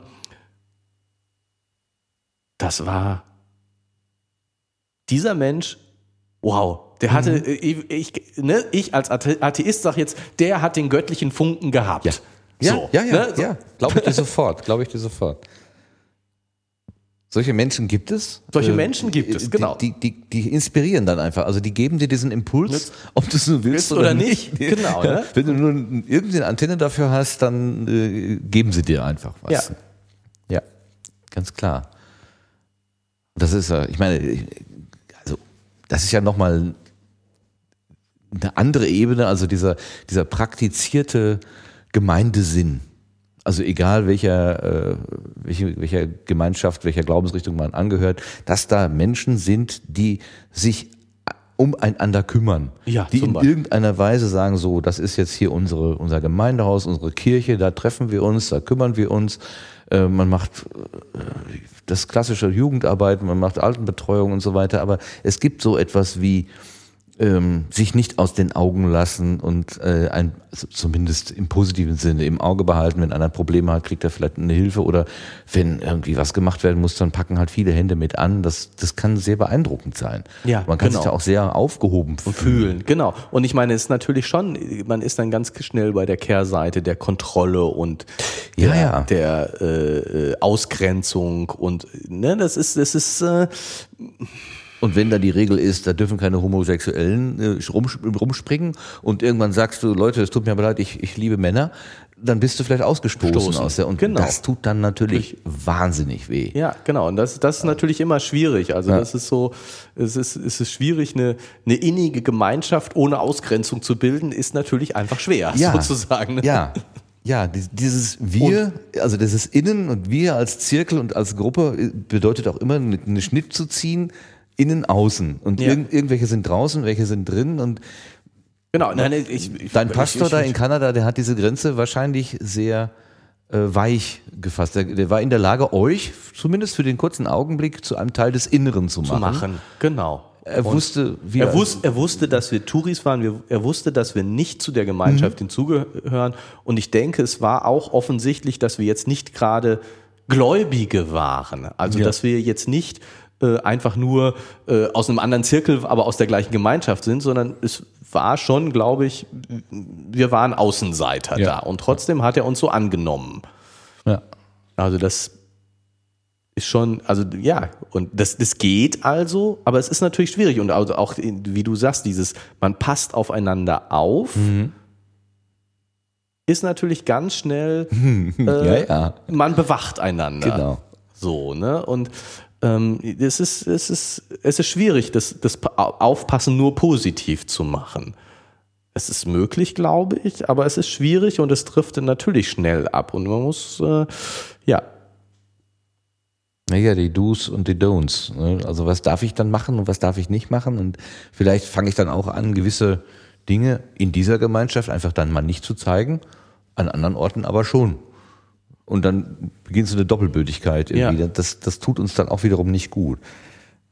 Ja, ich, ich, wie gesagt, ich bin da irgendwie auf, der, auf dem Weg irgendwie verloren gegangen. Ich äh, erlebe das, weil ich über einen Chor in der äh, manchmal relativ nah an Gemeindearbeit rankomme und finde das immer sehr faszinierend, genieße das auch, aber mhm. gleichzeitig sagen, mit vollem Herzen sagen, ja, ich steige da jetzt ein, kann ich nicht. Ich, ich brauche immer so ein, die Möglichkeit, wieder rausgehen zu können und zu sagen, ja, macht ihr mal schön, ich bin hier Gast, Turi sozusagen, aber ich möchte auch wieder gehen können. Ja, ja. Dieses, dieses auf einlassen, was natürlich auch ein bisschen, vielleicht ist es ein bisschen feige, ich weiß nicht.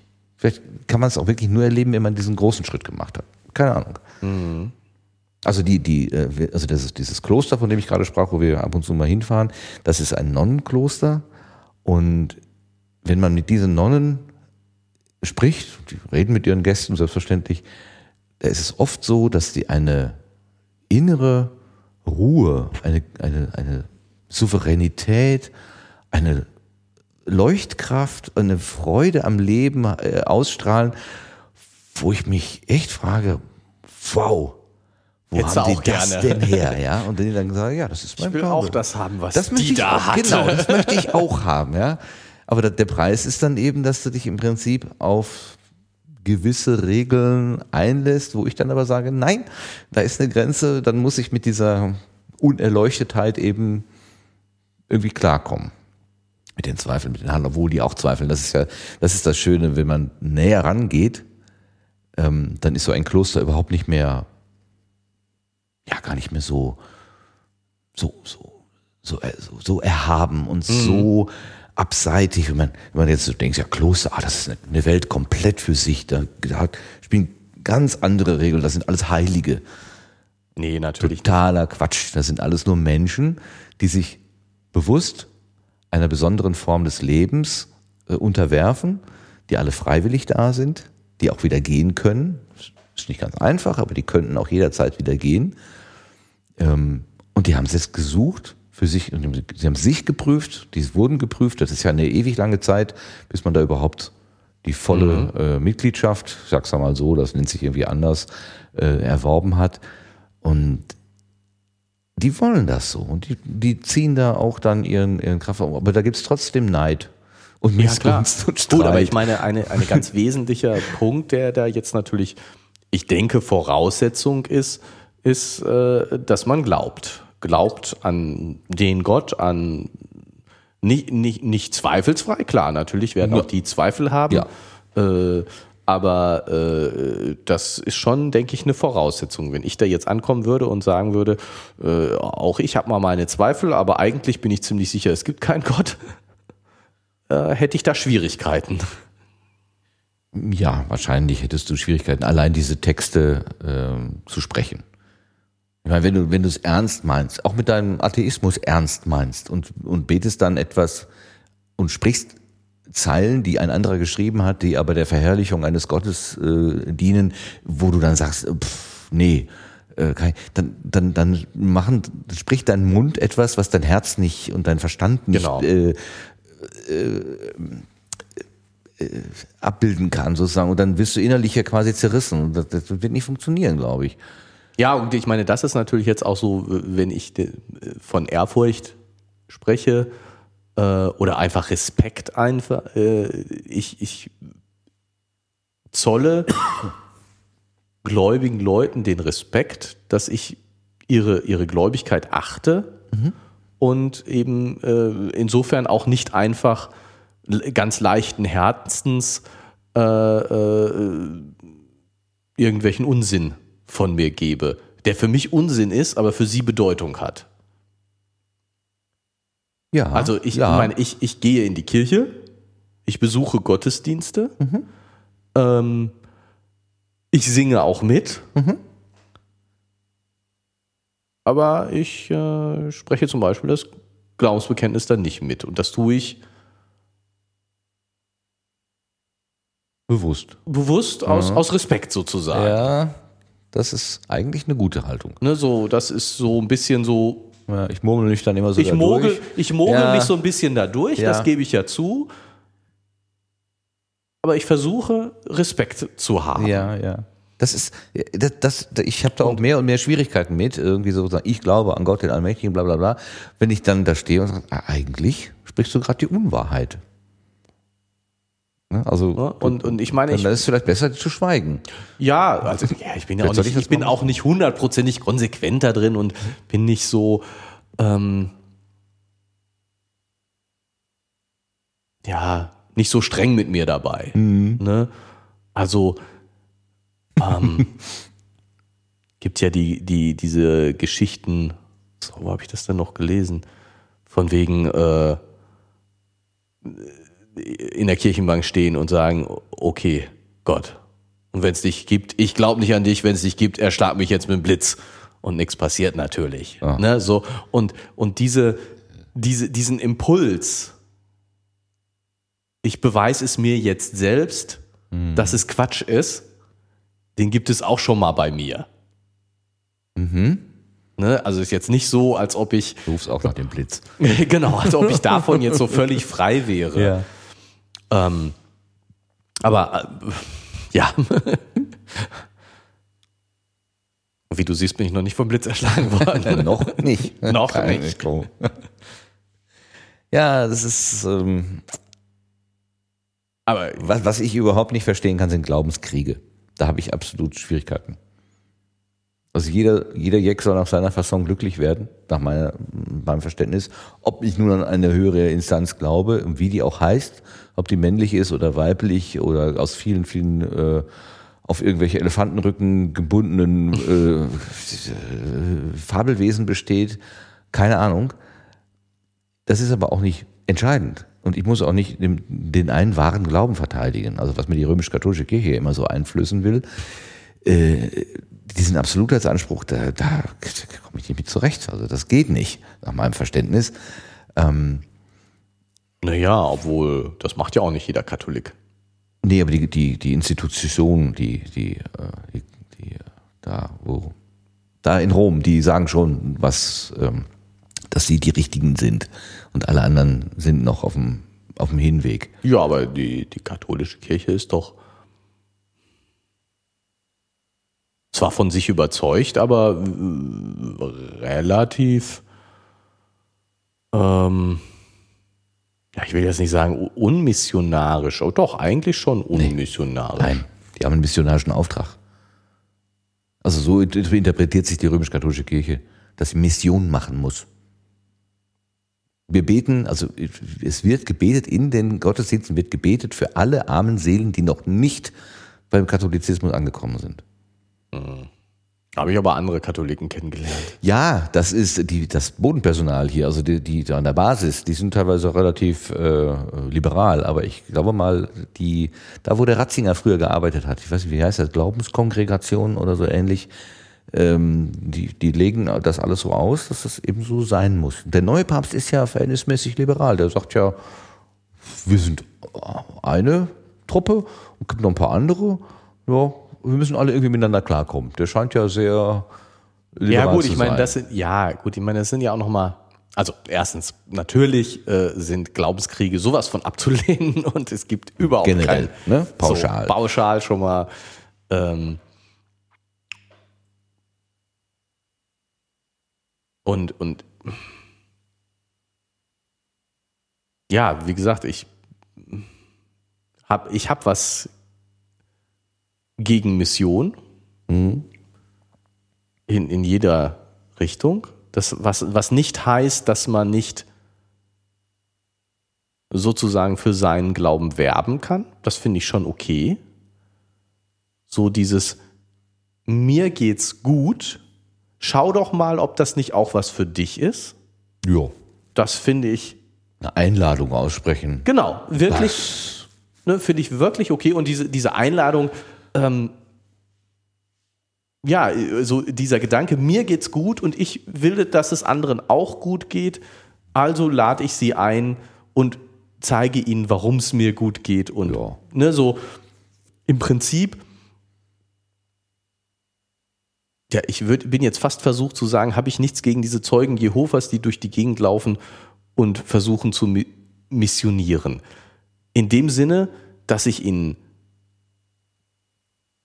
den einigen zumindest abnehme, dass sie was Gutes für mich wollen.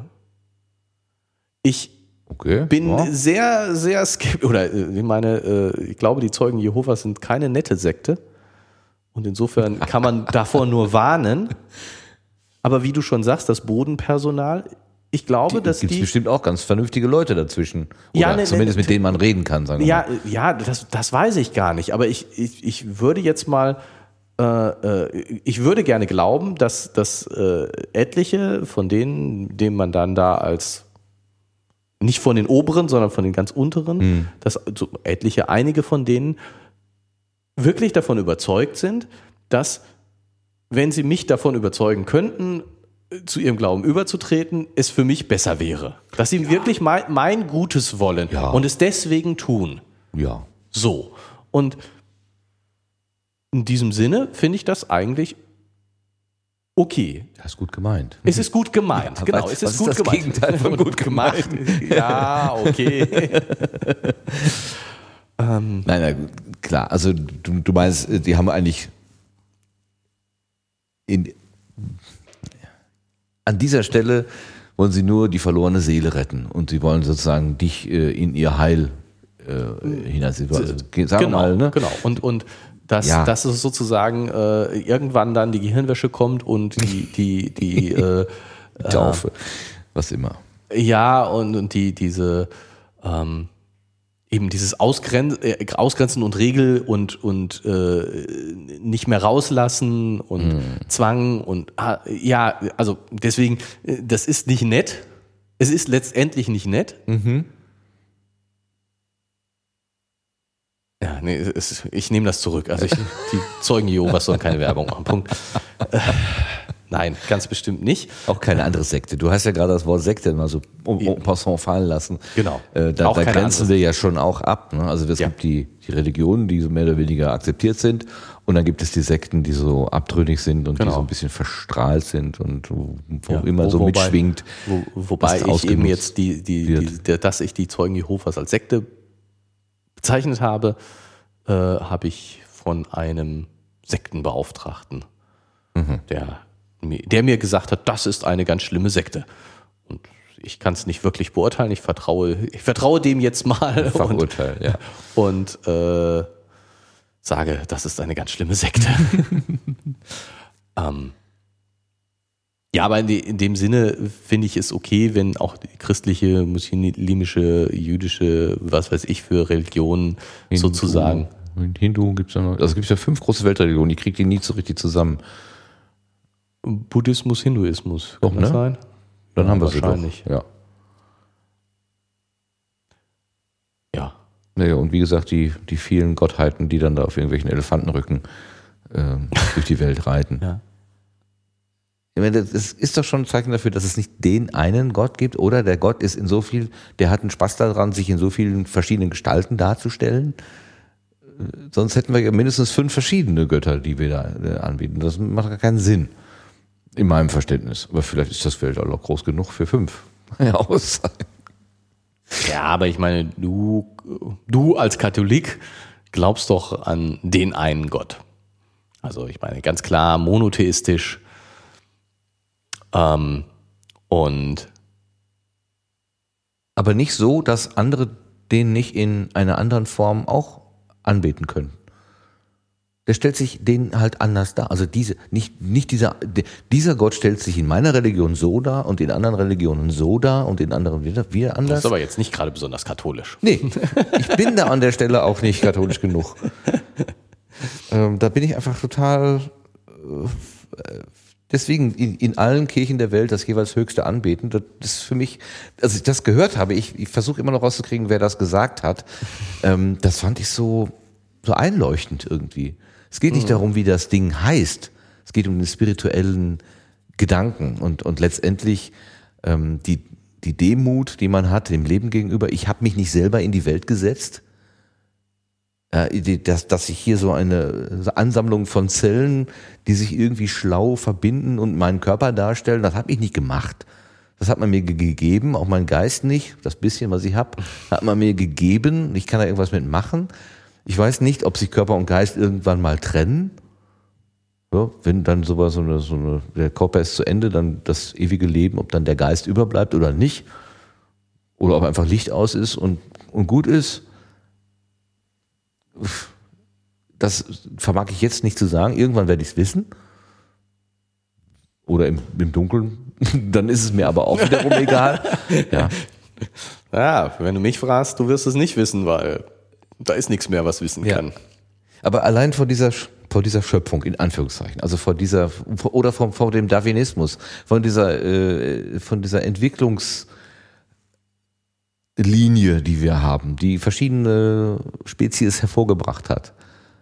Ja, vor diesem, vor der ersten Ursuppe, wo irgendein Blitz reingehauen ist und dann sind da so Aminosäuren entstanden, also vor diesem unglaublichen Zufall.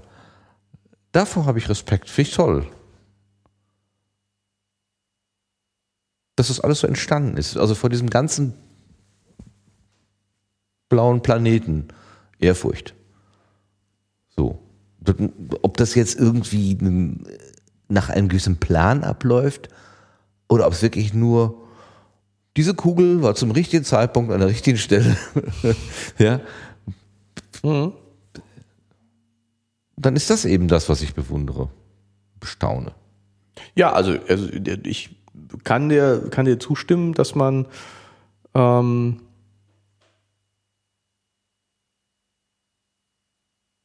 ehrfurchtsvoll vor, äh,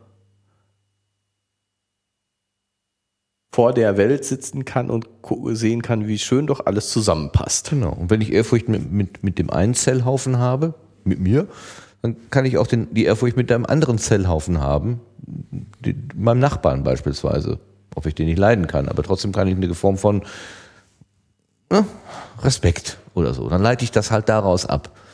Dann kommt man vielleicht auch zu sowas wie so Grundprinzipien des guten Zusammenlebens, was ja letztendlich sowas wie zehn Gebote dann irgendwie hervorgebracht hat. Das sind ja bloß Regeln, wenn man will, die helfen, dass die Menschen einigermaßen vernünftig miteinander umgehen. Und die sind so gut, dass es in einigen Bereichen das zur, zu, zu Grundregeln, Grundgesetzen oder sowas weiter transformiert worden ist. In, Im Sinne nach und nach, wie wir etwas schlauer werden, lösen sich die Sachen wieder auf. Ähm, oder werden verändert, angepasst? Ja, also ähm, ich meine, dafür braucht man ja nicht unbedingt eine Religion. So dieses, was du selbst nicht willst, dass man dir tue, füge keinem anderen zu, mhm. ähm, ist ja auch philosophisch begründbar. Also da, da ähm, ich finde immer, dass das nicht gerade alle Fragen beantwortet, aber ähm, Nee, aber allein, dass wir diese, diesen Gedanken denken können, also dass wir, dass wir diese Philosophie überhaupt entwickeln können, dass dieser Zellhaufen, den, den wir haben, äh, überhaupt in der Lage ist, solche Gedanken zu artikulieren und auch zu diskutieren, ist doch, das ist doch ein totales Wunder irgendwie. Da stehe ich staunend davor und sage, toll, und ob das jetzt geschöpft worden ist von einem Schöpfer oder, wie gesagt, durch einen unwahrscheinlichen Unwahrscheinlichkeitsdrive irgendwie entstanden ist. Hey, ist doch wurscht. Mhm. Also ich meine, dass man, dass, dass man, dass, dass man mal staunend davor stehen kann, ja. Ich Aber bis zur Ehrfurcht oder zur Spiritualität reicht das dann nicht. Ja, vielleicht. Ja, ja, muss ich zugeben, ähm, habe ich jetzt nicht so die spirituellen Gefühle bei. Vielleicht muss ich dann doch nochmal weiter über mich nachdenken. Kommen wir mal wieder zur Geschichte zurück. Wir haben uns schon wieder schön ähm, weit entfernt. Weit entfernt. Äh, ich habe hier, aber der, das passt jetzt einfach so schön. Sie schickt der Himmel sozusagen die ganze Geschichte endet ja hier nach, dieser Hand, nach diesem Handgemenge damit, dass Willi irgendwo ein paar Bundeswehrsoldaten aufgetrieben hat, offenbar. Mhm. Da denkt man ja, was Hä? hat er sich denn da jetzt ausgedacht? Ja. Also die Polizei hätte man ja noch verstanden, aber Willi hat einfach irgendwo auf der Straße ein paar Bundeswehrleute gefunden und hat die dann angeschleppt. Ja. Und die haben das dann mal eben gemacht hier in, in, in, ja, mit ihrer Kraft. Kraft ihrer Bundeswehrfähigkeit. Genau. Klingt ziemlich na, weit hergeholt. Finde ich auch. Muss ich jetzt auch mal so sagen. Aber ich kann eine Geschichte erzählen. Ich habe einen Bruder, der ungefähr zehn Jahre älter ist als ich. Und ähm, der hatte früher einen VW-Bus. Und wir hatten Verwandte im, in, in einer Nachbarstadt, egal weit weg. Relativ ländlich. Und der hat mit mir und diesem VW-Bus einen Ausflug gemacht zu diesen Verwandten hin. Und wir sind dann äh, da durch dieses ländliche Areal gefahren, wo es immer bergauf, bergab, bergauf, bergab ging. Und mein Bruder war ja, ein zügiger Autofahrer, sagen wir es mal so. Die Straße war nass und die Kurven eng. Und was passierte? Das Fahrzeug begann sich zu drehen, zu schleudern. Äh, es blieb relativ auf der Straße, nur dass es nicht mehr vorne war, nicht mehr vorne, sondern hinten. Es drehte sich also einmal und äh, dann fuhr es mit dem Heck an die Böschung. Dadurch, dass es so schräg an die Böschung antickte, fiel der ganze VW-Bus langsam, wie in Zeitlupe, auf die Seite. Pong, dann lagen wir auf der Seite auf der Landstraße. Ich war so in, auf dem mittleren Sitz mit so einem Beckengurt angeschnallt. mein Bruder flog so? so über mich drüber. Und dann lagen wir dann so ähm, havariert auf der Landstraße. Und noch in dem Moment, wo wir gedacht haben, oh Scheiße, was ist, was ist hier passiert? Wie, was, was machen wir denn jetzt? Da hielt ein Mannschaftswagen der Bundeswehr vor uns. Acht Leute stiegen aus und sagten, können wir helfen? Jo, Sie könnten den VW-Bus bitte wieder auf die Räder stellen. Ja, machen wir. Dann stellten die sich an den VW-Bus, nahmen den in ihre Hände. Acht Leute, wupp, stellten den wieder auf die Füße und wir konnten weiterfahren. Das war so skurril, diese Situation, dass wir bis heute immer wieder davon erzählen. So, es war so absurd. Also, ja, das da umzufallen mit dem Wagen, das war schon das eine, aber dass du dann innerhalb von ein paar Minuten wieder auf den Füßen stand. Und weiterfahren, und weiterfahren konnte. Es war der, der Außenspiegel war irgendwie abgeknickt. Und ja. die Blumen, die wir dann den Verwandten mitbringen wollten, die waren auch gelitten. Ansonsten war alles okay. das ist super. Sie schickt der Himmel. Also diese Truppe hatte uns echt der Himmel geschickt, wo, wo, was auch immer Himmel sein mag. Ja. Und da muss ich dran denken, wenn hier Willi sagt, ich habe hier so ein paar Bundeswehrsoldaten auf der Straße getroffen und habe gesagt, kommt ihr bitte mal mit, ich habe da, wir müssen da was klären. Das, das kann es wirklich geben. Also so absurd, dass ich du meinst, nichts, nichts ist so absurd wie das Leben. Ja, ja, genau. Nichts ist so absurd wie das Leben. Also ich bin da, das kann ich auch das werde ich wahrscheinlich mein Leben lang nicht vergessen. Nichtsdestotrotz so, frage ich mich, warum. Das muss ich echt, an dieser Stelle muss ich das jetzt mal, äh, äh, habe ich mich gefragt, warum jetzt unbedingt Bundeswehr? Warum bringt der Willi nicht die Polizei mit? Was ist. Leider war die Polizeiwache unbesetzt. ja, aber warum? Da stand so ein Bundeswehrtrüppchen.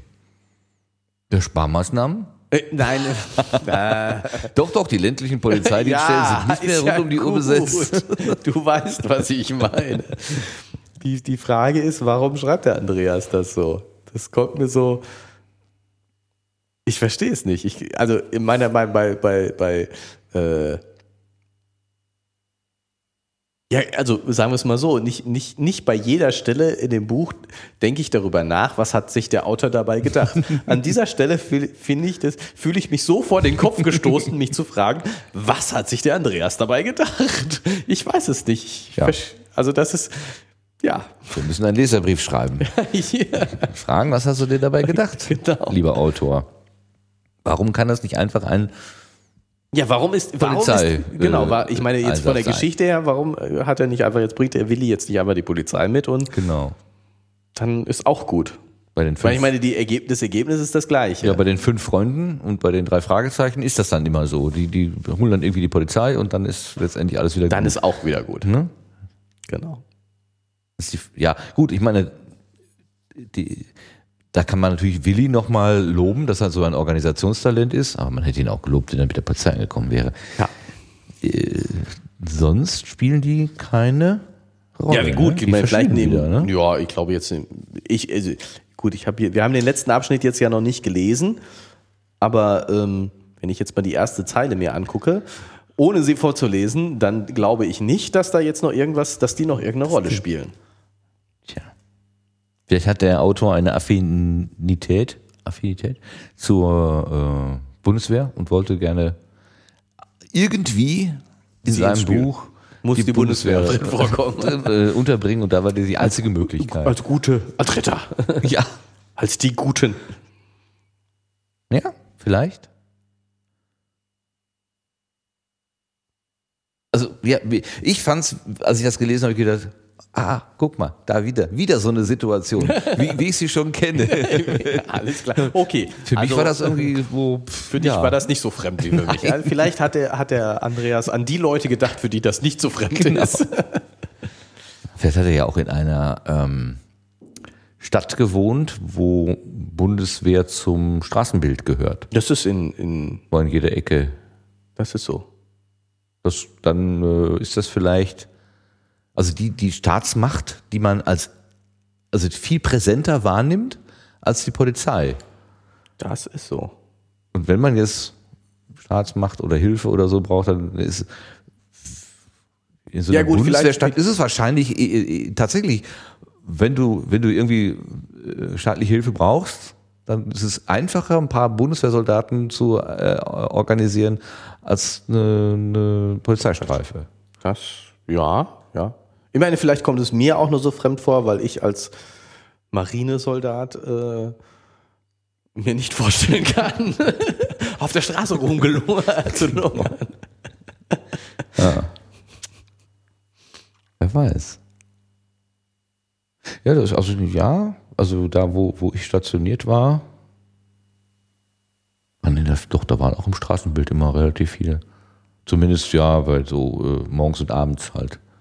Ja, ich meine, Bei- wenn, wenn wir auf ja, wenn wir auf der Straße waren, waren wir nicht im Dienst. Aber in Uniform. Äh, Also da, da, wenn man in Uniform ist, durfte man, oder darf man ja wahrscheinlich heute noch äh, kostenlos mit der Bahn fahren. Sonst muss man, nee. wie war das? Nee, bei Also der wir- Polizei, wie war das denn noch? Genau, also bei, bei äh, uns war das so, dass wir mit unserem Bundeswehrausweis oder so kostenlos Ja. mit der Bahn fahren. Nee, wir tatsächlich durften wir sogar gar nicht in Uniform an Land gehen. Ach. Echt? Beziehungsweise. Hattet ihr nicht so hübsche weiße Hütchen auf mit so einem Bommel? Denn, wie war denn jetzt nochmal die offizielle Regel? Ja, nee, so ein. Bommel, so ein Bommel haben wir nicht. Wir haben so, so Schwalbenschwänze an den Hüten gehabt. So weißt du Hüte und, und Schwalbenschwänzen. Und die goldenen Buchstaben stand dann der Name des Schiffs oben drauf. Ähm, genau, aber du musstest, du durftest nicht in, in Arbeitsuniform raus. Du musstest in Ausgehuniform. Ja, ja. Nee. Ja, ja. Also wir hatten das Grünzeug und, und den Anzug sozusagen. Genau. Und äh, sonntags mussten wir.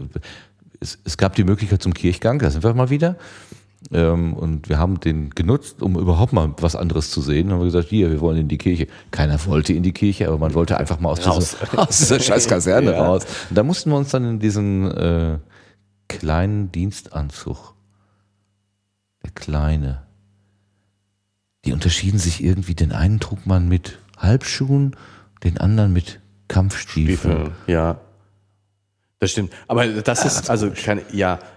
Aber es war bei uns war es so, wir hatten also dieses, dieses, was ich jetzt, wenn ich, ähm, es gibt diese grauen Anzüge.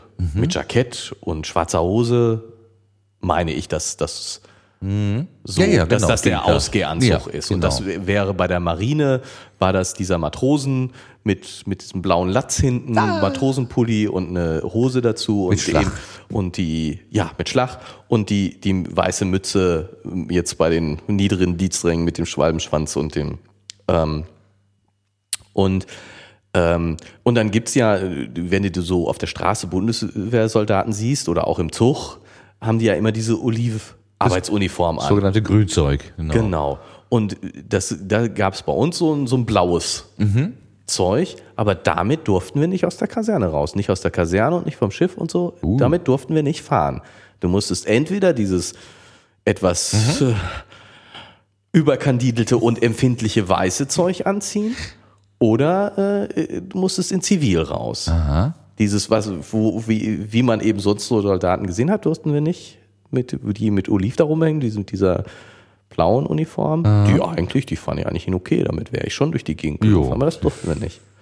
Und jetzt auf der, ähm, äh, bin ja unterwegs gewesen in Auslandshäfen, ähm, war es ganz unterschiedlich. Teilweise ähm, war was freigestellt, ob du, wie du an Land gehst, also in Ausgehuniform oder in Zivil. Ähm, teilweise war es verboten, in Uniform rauszugehen, weil äh, befürchtet wurde, dass du dann Angriffen ausgesetzt wirst, je nachdem, wo du bist. Teilweise war es vorgeschrieben, um äh, wir zeigen Präsenz, weil wir, es ist- hatte ja immer dann auch so einen, so einen offiziellen Staatsbesuch-Charakter und dann wollte man natürlich auch zeigen, ja, da ist ein deutsches Schiff jetzt in diesem Hafen und also es war ganz unterschiedlich. Musstet ihr euch dann auch so an Deck aufstellen, so in Reihe und Glied, wenn ihr in den Hafen reingefahren seid? Ja, aber selbstverständlich. Paradieren, natürlich. Aber das war dann in diesem Blauzeug, ne? das war Oder auch schon Lass mich überlegen. Also ich, äh, wir sind auch feierlich eingelaufen, also richtig mit schick angezogen und Ja, bei sowas wie Kieler Woche oder so könnte ich mir das dann vorstellen, weil das einfach zum, zur Parade gehört. ne? Auch, auch, auch, auch in den ausländischen Häfen sind wir durchaus in. Ja, sind wir mit großem Anzug eingelaufen. Ja, Lustig, also diese Kleiderordnung bei, bei der Bundeswehr, das hat mich auch immer Ja, wir haben auch jedes Mal, jedes Mal, bevor wir in den Hafen eingelaufen sind, das Schiff neu gestrichen. Ne? Das muss dir ja bewusst sein. Was? Das ganze Schiff? Nein, natürlich nicht das ganze Schiff, Aber alles, aber, was, äh, aber schon. Äh, Ja, meine- diese, so, so Seeschiffe bestehen ja sowieso im Wesentlichen aus Farbe, habe ich so den Eindruck. Ja, Irgendwann definitiv. Die Schicht äh, Metall deutlich dünner, dünner als, als, die Farbe darauf. Naja, also auf jeden Fall. Und wir haben ja ähm, das, wo ich war, dieses Schulschiff Deutschland, war ja ein reines Ausbildungsschiff, also zwar mit, mit Kanonen, aber eigentlich nicht gepanzert und nicht, nicht wirklich kriegstauglich. Ähm, und ähm, das war ja auch nicht so ganz so grau wie die anderen Schiffe, sondern ähm, lichtweiß, lichtgrau, lichtgrau. Lichtgrau. Also deutlich heller als so ein normales Kriegsschiff angestrichen. Und äh, die, diese weißen, das Weiße Das musste dann auch weiß, Licht, Licht, Lichtgrau. musste dann auch lichtgrau sein. Und ich würde jetzt mal sagen, so mindestens 50 Prozent des Lichtgraus wurde vor einem Auslandshafen neu gestrichen. Und keine vor dem Rost an nächsten der Ankerkette. Vor dem nächsten. Hafen wurden die anderen 50 Prozent gestrichen. also, Streichen und Deckschrubben. Das war so wahrscheinlich dann der, der, der, ja, der Gammeldienst. Ich meine, wir haben ja auch, wir hatten mal, ich war mal in der Kaserne, da wurde umgebaut. Und also der, der Flur der, der Kaserne, der war irgendwo in der Mitte geteilt mit so einer, also so Baufolie gespannt und dahinter wurden so Stemmarbeiten gemacht, Kacheln von der Wand gehauen, keine Ahnung. Also richtig echt fett Dreck und Staub. Und diese Folie, die gab zwar alle Mühe, aber natürlich zog dieser ganze Staub immer in Ja. die anderen Seiten rein. Und unser Kompaniechef hatte sich in den Kopf gesetzt, irgendwie Deutschlands sauberste Baustelle da irgendwie zu haben. Wir haben jeden Tag diese ganze ver verdammte Baustelle geputzt, also völlig schwachsinnig. Also die, die Bauarbeiter gingen raus, es war alles vollgestaubt, kamen dann acht Stunden später oder, oder so, am nächsten Morgen jedenfalls wieder, äh, um, den, um dann da weiterzumachen. Und bis dahin hatten wir das alles tipptopp sauber gemacht, inklusive unserer sonstigen äh, äh, Quartiere, wo ich mir gedacht was, wozu um Gottes äh, Namen, in Gottes Namen, da ist er wieder, äh, wozu um alles in der Welt ist das notwendig? Aber das, das war irgendwie, das musste so sein. Andererseits hatte man dann wenigstens eine vernünftige Aufgabe, denn ich finde es nichts döver, als einen sauberen Flur zu putzen. nochmal zu putzen. Nochmal zu putzen, bloß weil die Zeit noch nicht abgelaufen ist. Ja. Das Ja gut, ich meine, das, das, hat mich das, immer das, sehr hatte gestört. ich, ähm, gab's bei uns bei der Marine Gott sei Dank eigentlich nicht, weil du warst schon, ja, wir haben natürlich auch stupide Arbeiten gemacht und und äh, Da gibt's doch immer dieses Deckschruppen, wo dann irgendeiner Wasser äh, ausschüttet und dann müssen dann irgendwelche Leute mit früher auf den Knien, heute wahrscheinlich nicht mehr so schlimm, ähm, mit dem Schrubber dann übers Deck laufen und ich frage mich immer, ob das wirklich so viel bringt oder ob das nur eine Bewegungsübung ist eigentlich. Ja, gut, natürlich, wir haben möglicherweise mehr geputzt als nötig. Mhm. Aber ähm, wenn jetzt zum Beispiel im Inneren des Schiffes, wenn da viele Leute auf dem Haufen zusammenleben, dann ist es schon sinnvoll, mal ein bisschen mehr zu putzen. Ja, gut, da kommt was zusammen, ja. Und ähm, insofern, ja, und was weiß ich, du hast dann äh, deine, deine Seewache geschoben, das heißt Ausguck hier und Ausguck da. Und ich denke, äh, äh ein Drittel der Leute hätte das Schiff auch gefahren.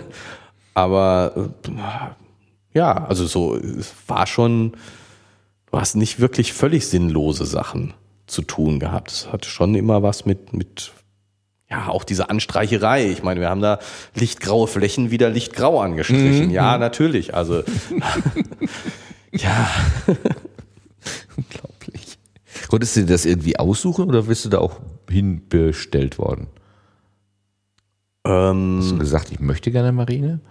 Ja, ich Aha. bin bei der, bei der äh, bei der dieser Eingangsprüfung da, wie heißt das? Musterung. Äh, EVP, ein, genau, Verwendungsprüfung, Verwendungsprüfung, genau, ja. dieses Ding da.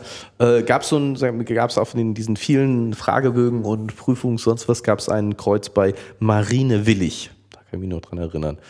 Also das ein Wort, nicht Marine will ich, sondern Dann, äh, genau ein Wort, Marine, Marine willig. Marine willig, sind Sie Marine willig? Jo. Ja. Und äh, ich meine, so ein bisschen Verbundenheit zu Schifffahrt, weiß ich nicht mehr oder so, hatte ich schon und es war für mich eigentlich ziemlich klar, dass das fand ich, fand ich nicht so schlecht. Mhm.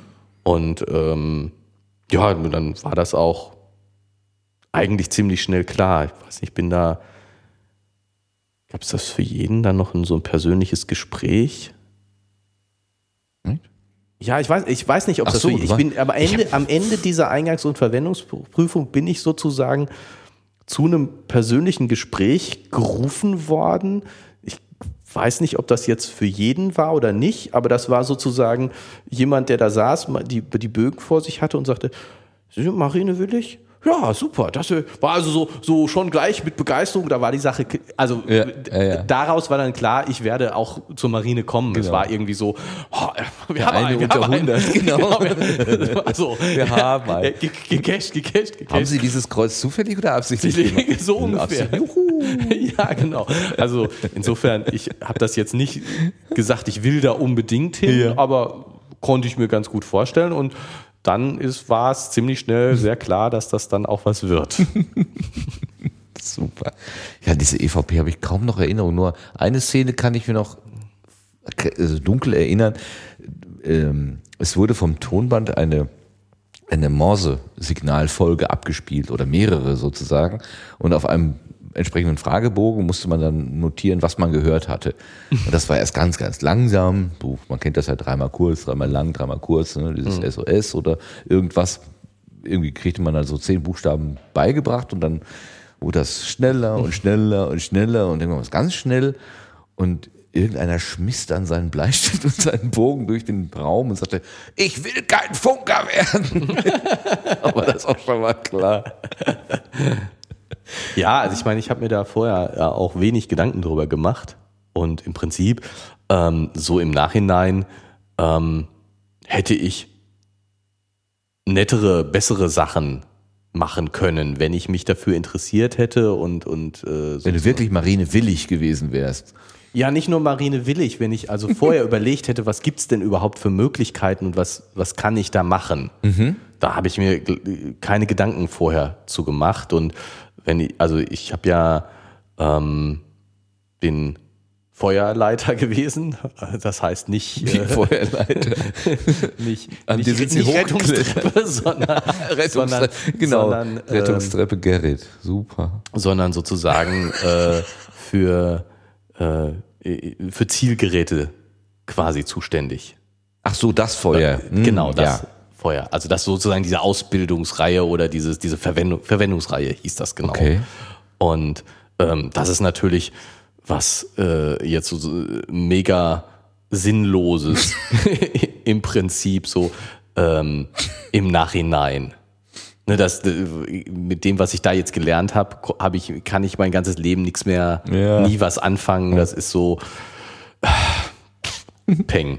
Und ähm, zum Beispiel so die, die, die seemännische Verwendung, also dass du wirklich jetzt Seemann bist mit Tauwerk und mit äh, äh, Knotenkunde. Kno Knotenkunde, ich meine, ein paar Knoten kann ich auch so, aber so, das wäre äh, schon interessanter gewesen. Und natürlich noch viel mehr Navigation. Also wenn ich mir das jetzt so im Nachhinein überlege, hätte ich mich darum bemühen können und vielleicht ist ja auch geschafft, dass ich in, in so eine Navigationsrichtung, und da hättest du ja schon wirklich was auch sozusagen fürs Leben Jo. gelernt. Navigation.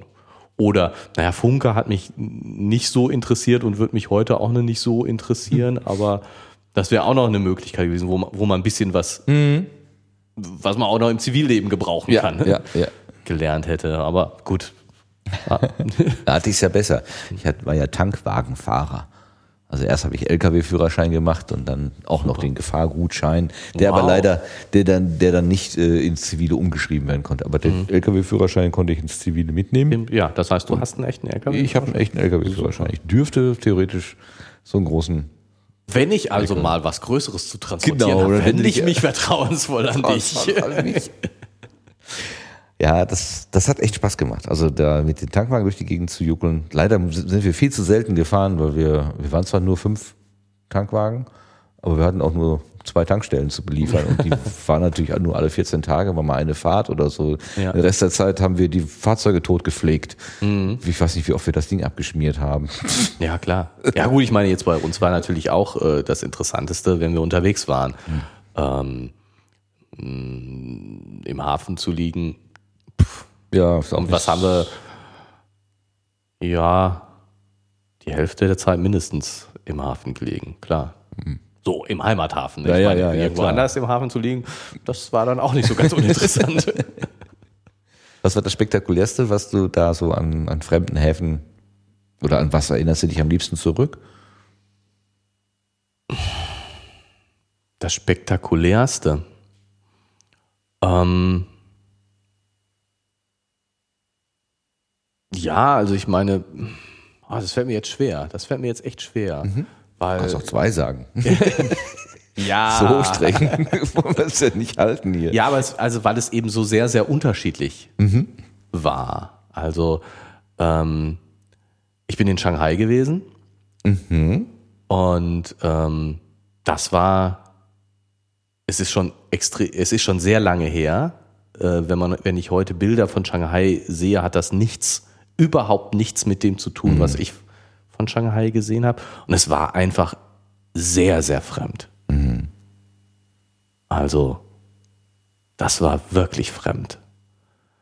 Ähm, ich bin in Tokio gewesen. Das ist glitzernd, schillernd. War es auch damals schon? War es auch damals schon. Im Gegensatz zu Shanghai, das hat sich Genau. jetzt erst entwickelt. hat, ja. Ähm, ich meine, ich bin in all diesen äh, Städten sind wir drei Tage, vier Tage gewesen. Was heißt, du hattest zwei oder drei Tage landkrank. Das ist also immer auch ein sehr extrem kurzer Eindruck. Du kannst nicht viel sehen. Ähm, und ähm, tatsächlich hat sich bei mir auch so eine Sättigung irgendwann eingestellt. Also ich meine, ja, ich habe eine längere Fahrt mitgemacht und äh, habe eine Menge Häfen gesehen und äh, irgendwann war ich dann auch so ein bisschen müde auf neue Eindrücke. Ja, kann man sich vorstellen. Aber ähm, na gut, ich meine, ich will es nicht missen. Also Shanghai und, und Tokio waren schon Mhm. sehr exotisch beeindruckend. Ähm, Aber von vier Tagen Aufenthalt da und dann zwei Tage Landgang, das war ja dann relativ human, oder? Aber war das auch Absicht? Solltet ihr auch mal rausgehen? Und ja klar, angucken? natürlich, wie gesagt, also wir haben, äh, es gab Häfen, wo du dann eben in großer Uniform rausgehen solltest, um äh, in der, Mhm. In der zu Stadt präsent zu Okay. sein, um gesehen zu Die Deutschen werden. sind da. Ah, Genau. ähm, ja, und es war natürlich schon so, ähm, wir haben, wenn wir dann Landgang am, hatten, du hast also jeden dritten Tag Wache gehabt, deswegen von vier Tagen zwei oder drei Landgang. Wenn du Landgang hattest, hattest du von 10 bis zum Wecken frei. Also 10 Uhr, 10 Uhr abends. 10 Uhr morgens. Uhr, 10 Uhr morgens. 10 Uhr morgens, also schon den ganzen Tag. Oh, 10 Uhr morgens. Bis zum Wecken? Bis zum Wecken. Also weiß ich nicht, 6 Uhr oder so. Ich weiß nicht mehr, wann Wecken genau war. Aber irgendwie so, hatte schon wirklich den ganzen Tag. Musstest eben morgens zum Appell da sein. Ähm, ja gut, aber du hast eben auch äh, während der Seefahrt äh, äh, sechs Tage die Woche Dienst gehabt und am Sonntag noch einen halben. Also du hast eine sechseinhalb Tage Woche gehabt. Äh, da kannst du auch mal alle zwei Wochen zwei Tage frei haben. Ja, ich, ich finde das ja nur gut. Also, ich finde das ja, also, Also, im, im Verhältnis, so, äh, ich weiß nicht, äh, ich habe von, von Leuten, die beim Heer waren, äh, gehört, die haben, wenn sie dann mal äh, Wochenenddienst in der Kaserne hatten, haben sie einen Tag Sonderurlaub gekriegt, in der, äh, so danach. das war aber schon besser, besser. Also bei uns war das Bereitschaft. Ja, da gab es so. irgendwie so eine Bereitschaftstruppe für Feueralarm oder keine Ahnung wofür. Genau. Und das war ganz normal. Also wenn man Bereitschaft hatte, dann hatte man Bereitschaft und kriegte man aber nichts dafür. Also bei uns nicht. Schade.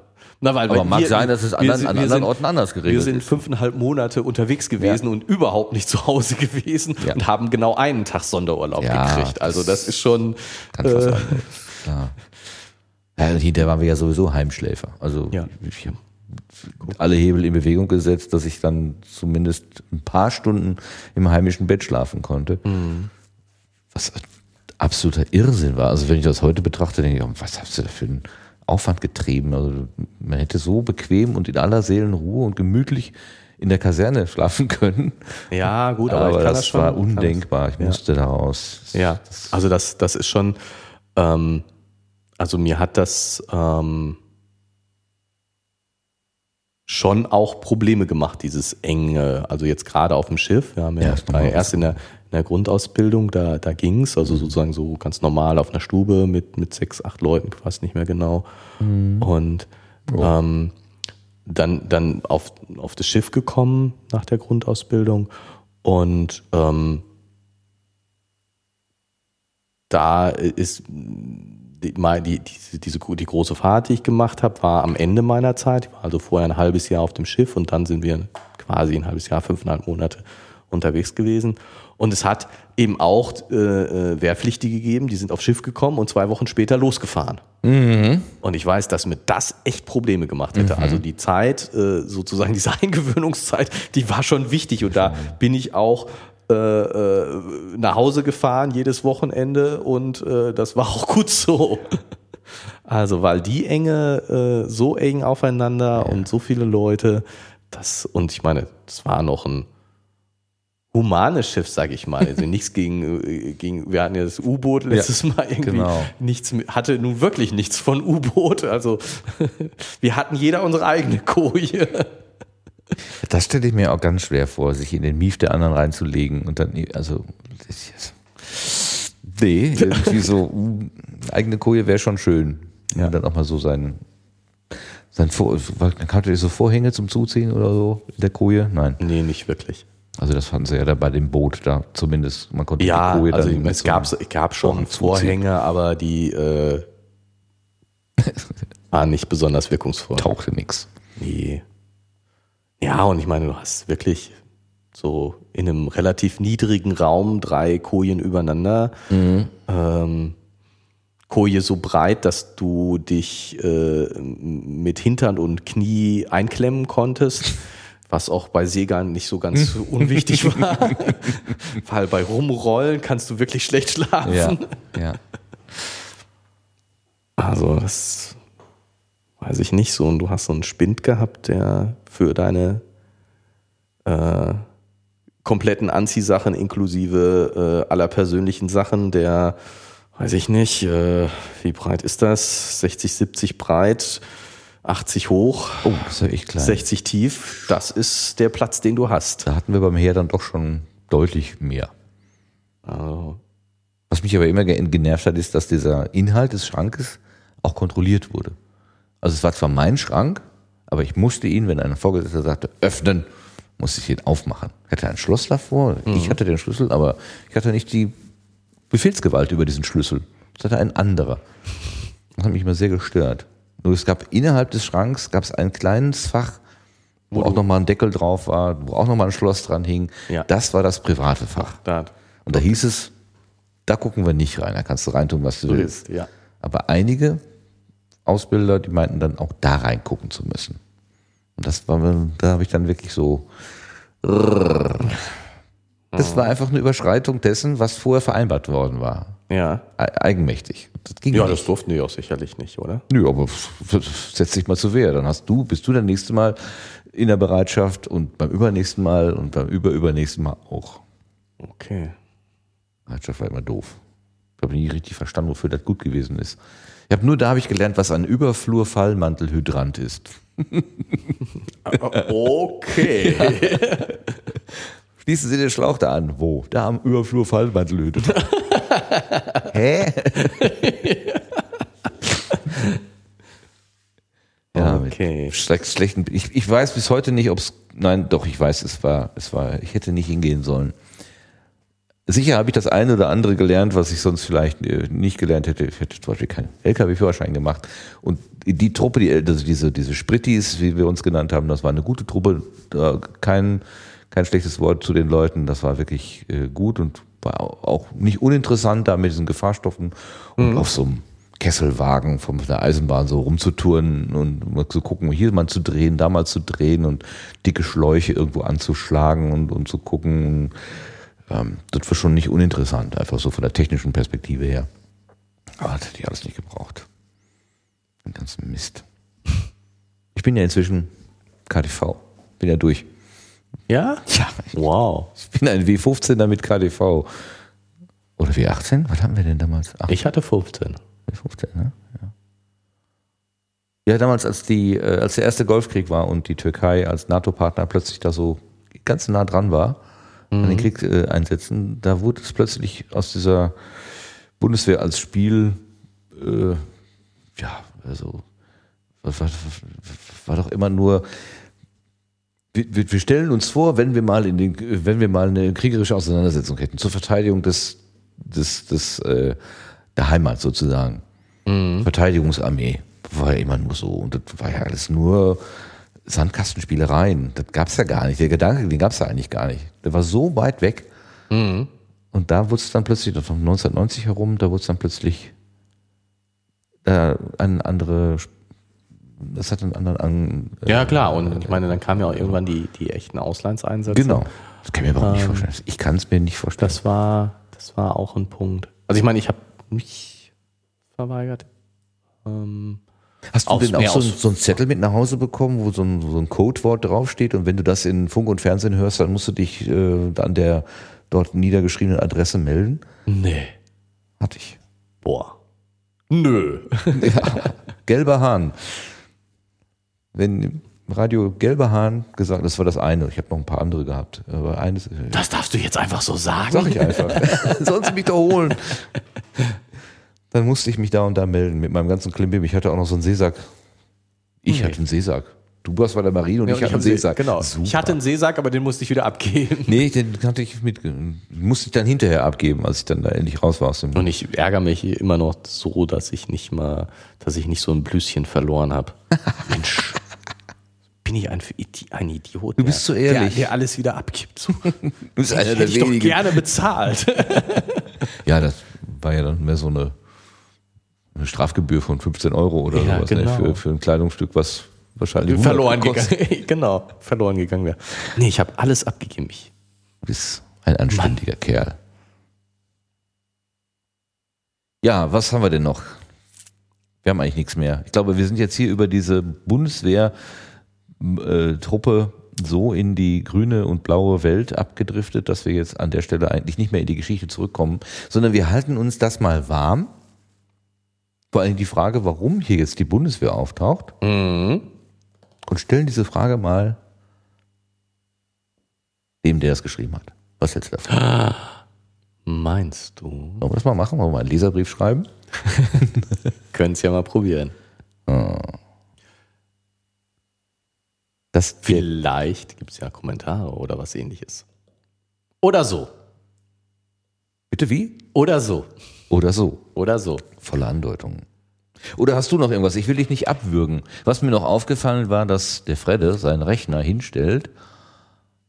Da ist ein Bildschirmschoner hochgegangen, aber man stößt an das Gerät und der Bildschirmschoner geht aus, ohne dass eine Passwortabfrage erfolgt. Das kann ich mir bei Fredde überhaupt nicht vorstellen. An der Stelle ist die Geschichte völlig unglaubwürdig. Ja, habe ich auch gedacht tatsächlich. Wir haben die schwache Stelle gefunden. Die eine schwache Stelle in 317 Seiten.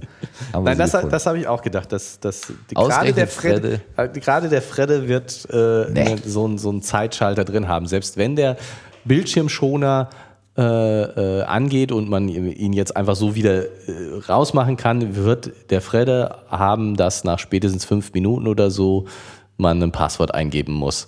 Und äh, so lange hat das ja gedauert. So schnell Genau. sind die nicht da gewesen. Also das, sonst hätten wären sie sich noch begegnet. Und die holen ja, ziehen erst noch ihre Jacken aus und machen und tun. Also insofern, der, der Rechner steht schon wirklich länger da.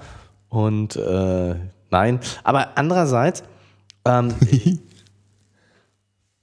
denke ich, darf man nicht den, äh, das jetzt mit, mit sozusagen heutigen Maßstäben messen. Wie wir schon mal festgestellt haben, ist das Buch ja schon ein bisschen älter.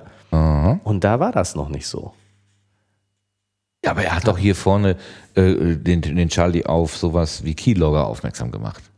Also Freddy war doch, ist doch schon die ganze Zeit über sehr vorsichtig gewesen. Er geht nicht an, äh, f- er gibt seine Zugangsdaten nicht an fremden Rechnern ein, weil er nicht weiß, was da vielleicht äh, gespeichert Ja, wird. aber, so aber weiter. die, die, dieses, ähm, ich mache einen Screensaver an, ähm, wenn, wenn wir jetzt mal davon ausgehen, dass, der, dass, dass dieses Passwort eingeben nach einem Screensaver Mhm. nicht normal war.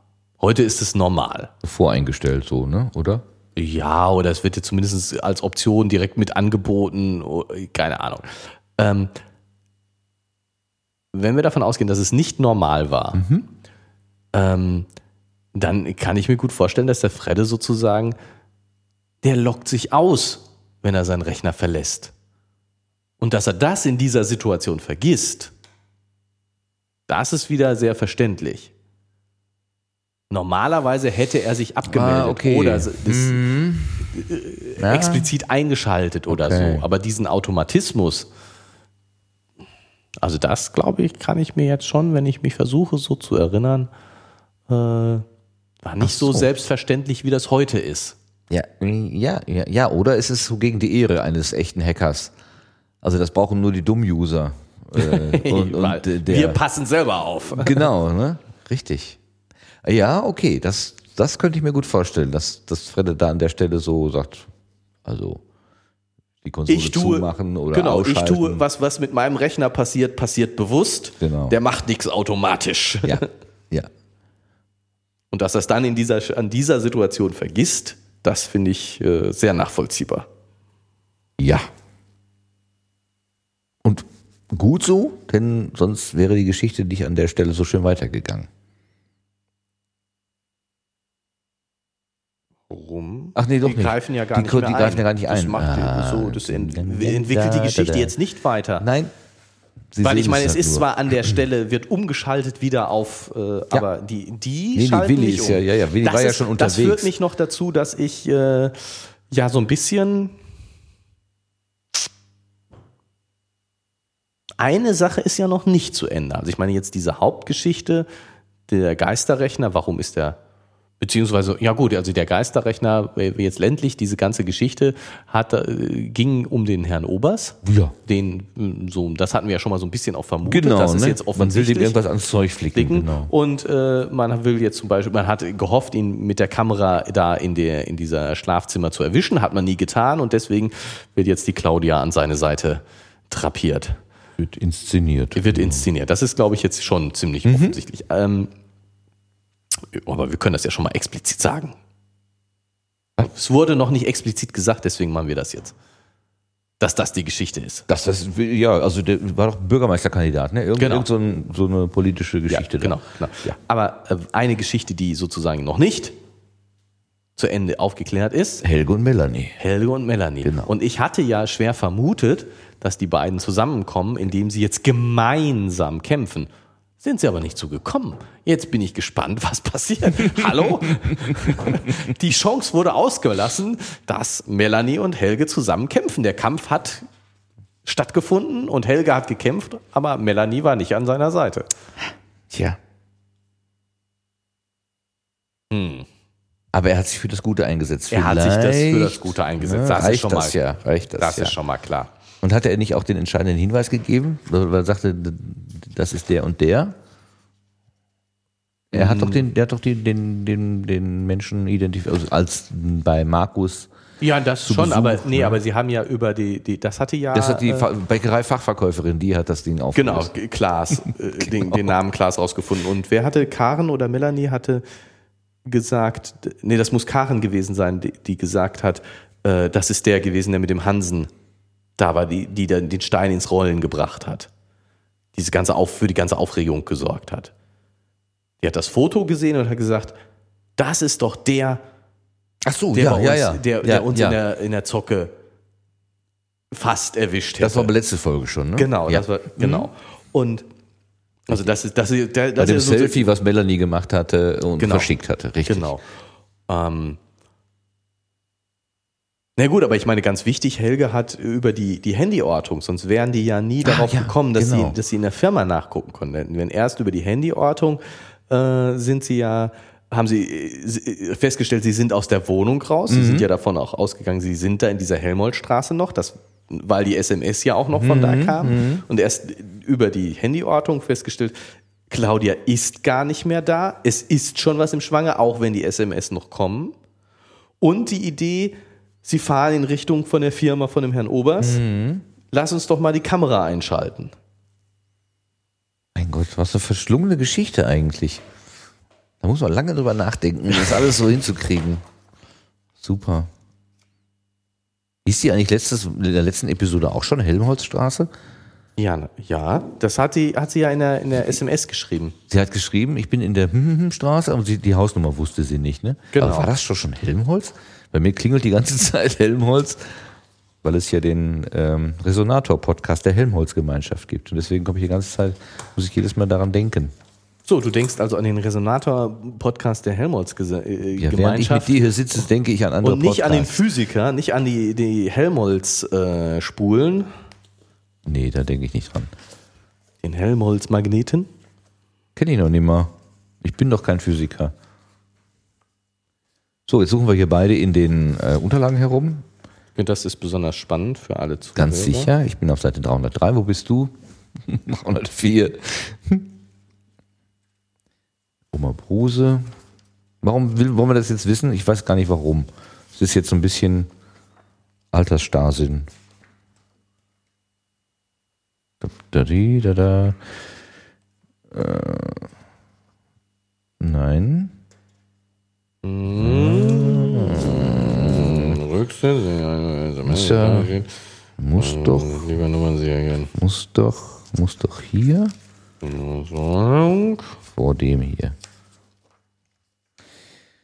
Hm, Dabei fiel ihr auf, dass sie zwar den Straßennamen wusste, aber versäumt hatte, nach der Hausnummer zu sehen. Also schickte sie Charlie den Straßennamen und versprach, die Nummer nachzureichen. Da, st- Okay, da Steht nicht. steht, da steht nicht Helmholtz. da steht nur Straßenname. Aha. Deswegen kommt mir jetzt Helmholtz plötzlich so fremd Du hast recht. und doch bekannt vor. So, haben wir auch Hast das geklärt. Was hältst du vom Schlüssel unterm Blumenkasten? Ja, Wenn äh, Willi das nicht gemacht hätte, ne? wären wir auch an der Stelle nicht weitergekommen. ja, obwohl die, die, die, die drei spielen jetzt gar nicht so eine große Rolle. Dann hätten sie halt nichts gesehen. Wenn sie nicht reingekommen wären bei Willi. Die sind nur Zuschauer. Die sind nur Zuschauer. Statisten. Der Charlie, die Hauptperson, ist Statist. Man muss es mal ganz knallhart so sagen. Und Willi, der Abgeblitzte, Macht die Action. macht die Action. Rettet alle. Verkehrte Welt. Eine Heldenepos ohne Held. Der. Held kommt nicht zum Zug. Der kommt nicht. Das ist ungefähr eine unserer ersten Episoden, wo ich dich gefragt habe, ob du ein Held sein möchtest. Und du sagst, ja, ich möchte ein Held sein, aber du meintest, du wärst zu faul, ein richtiger Held zu sein. Guck mal, so vom, vom Schlage, ähm, äh, Charlie könnte es ja sein. Ja, genau. Der Held, aber nicht zum Zug kommen. Außer bei den Frauen. Ja, genau. Richtig. Richtig. Du, nicht, nicht Charlie, du. Ja, Frau. natürlich ich. Natürlich du. Alles natürlich. Bei den Frauen. Bei den Frauen. Genau. Als. Held. Ja. Ja, dann, dann habe ich mir nur noch aufgeschrieben hier, neben dem Pfefferspray, aber ich glaube, das ist so, den hat er halt Claudia in der Tasche, um ja. sich für irgendwelche Fälle.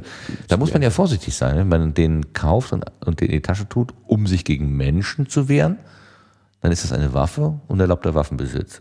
Wenn ja. man den dann in der Tasche hat, um zu sagen, falls mich mal ein streunender Hund anfällt, dann ist das okay.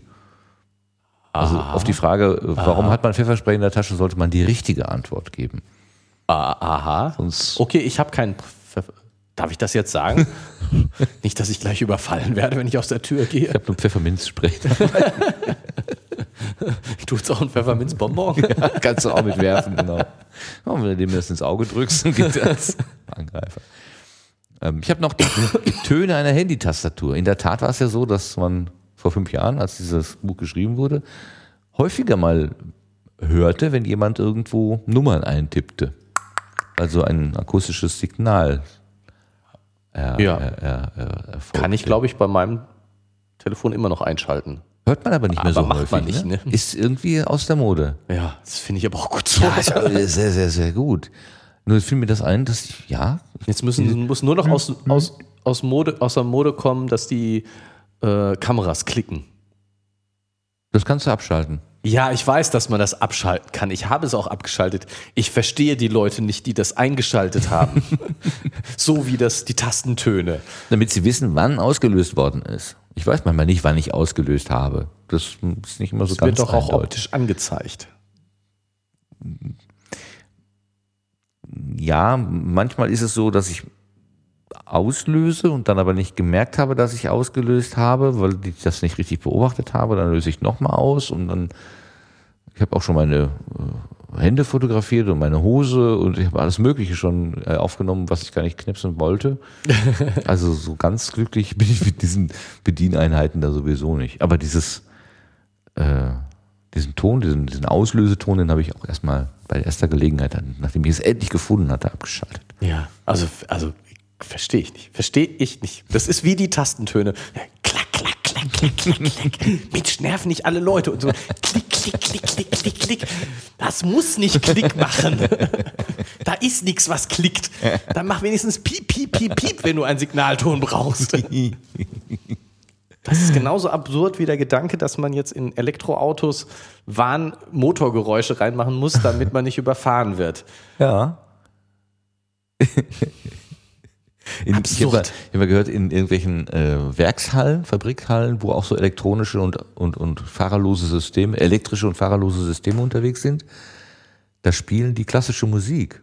Also immer wenn du dann irgendwie das Orchester hörst, dann weißt du, oh, da kommt so eine Maschine angefahren, spring mal eben aus dem Weg. Ja, also äh, das meinetwegen, auf. Wenn, wenn du, wenn du, ähm, wenn du einen Signalton brauchst, es gibt ja sinnvolle Signaltöne. Mhm. Das alles klar ich kann mir genügend Situationen vorstellen, wo es sinnvoll ist, einen Signalton zu machen. Aber dann mach doch bitte nicht äh, irgendwelche an, anachronistischen äh, Motorbrummgeräusche und am besten die ganze Zeit durch. Also ich meine, wenn ich und Drehzahlabhängig. Was für ein absurder Gedanke. Ja, aber Tofu wird ja auch zu Schnitzeln geformt, damit es so aussieht, als ob. Ja. Ja, ich weiß. Es ist genauso absurd. Ich stimme dir zu. Vegetarier bekommen dann ihr vegetarisches Essen wenigstens so in der Form, dass es aussieht, als wäre es nicht vegetarisch wäre. Das ist dann auch ein bisschen absurd. Ja. Aber wir Menschen sind halt ein bisschen absurd. Das macht uns doch auch aus. Ja, und das Auge ist mit. Ja, nein, das tut's ja auch. Verstehe ich schon, dass äh, ne, Dinge nett aussehen müssen, aber du hast natürlich recht, es muss nicht wie eine Wurst aussehen. Vegetarische Bratwurst. Aber andererseits in einer Welt voller Verbrennungsmotoren, wenn du dann der einzelne, der einzige Elektromotor bist, vielleicht ist es dann doch gut, so zu klingen wie die anderen, damit du auch so beachtet wirst wie die anderen. Wenn alle dann mal elektrisch fahren, dann kann man ja da was anderes einbauen. Aber es kommt sowieso nie so. Dass alle elektrisch fahren? Mhm, Glaube ich nicht. Da müssten wir erstmal bessere Speicher haben.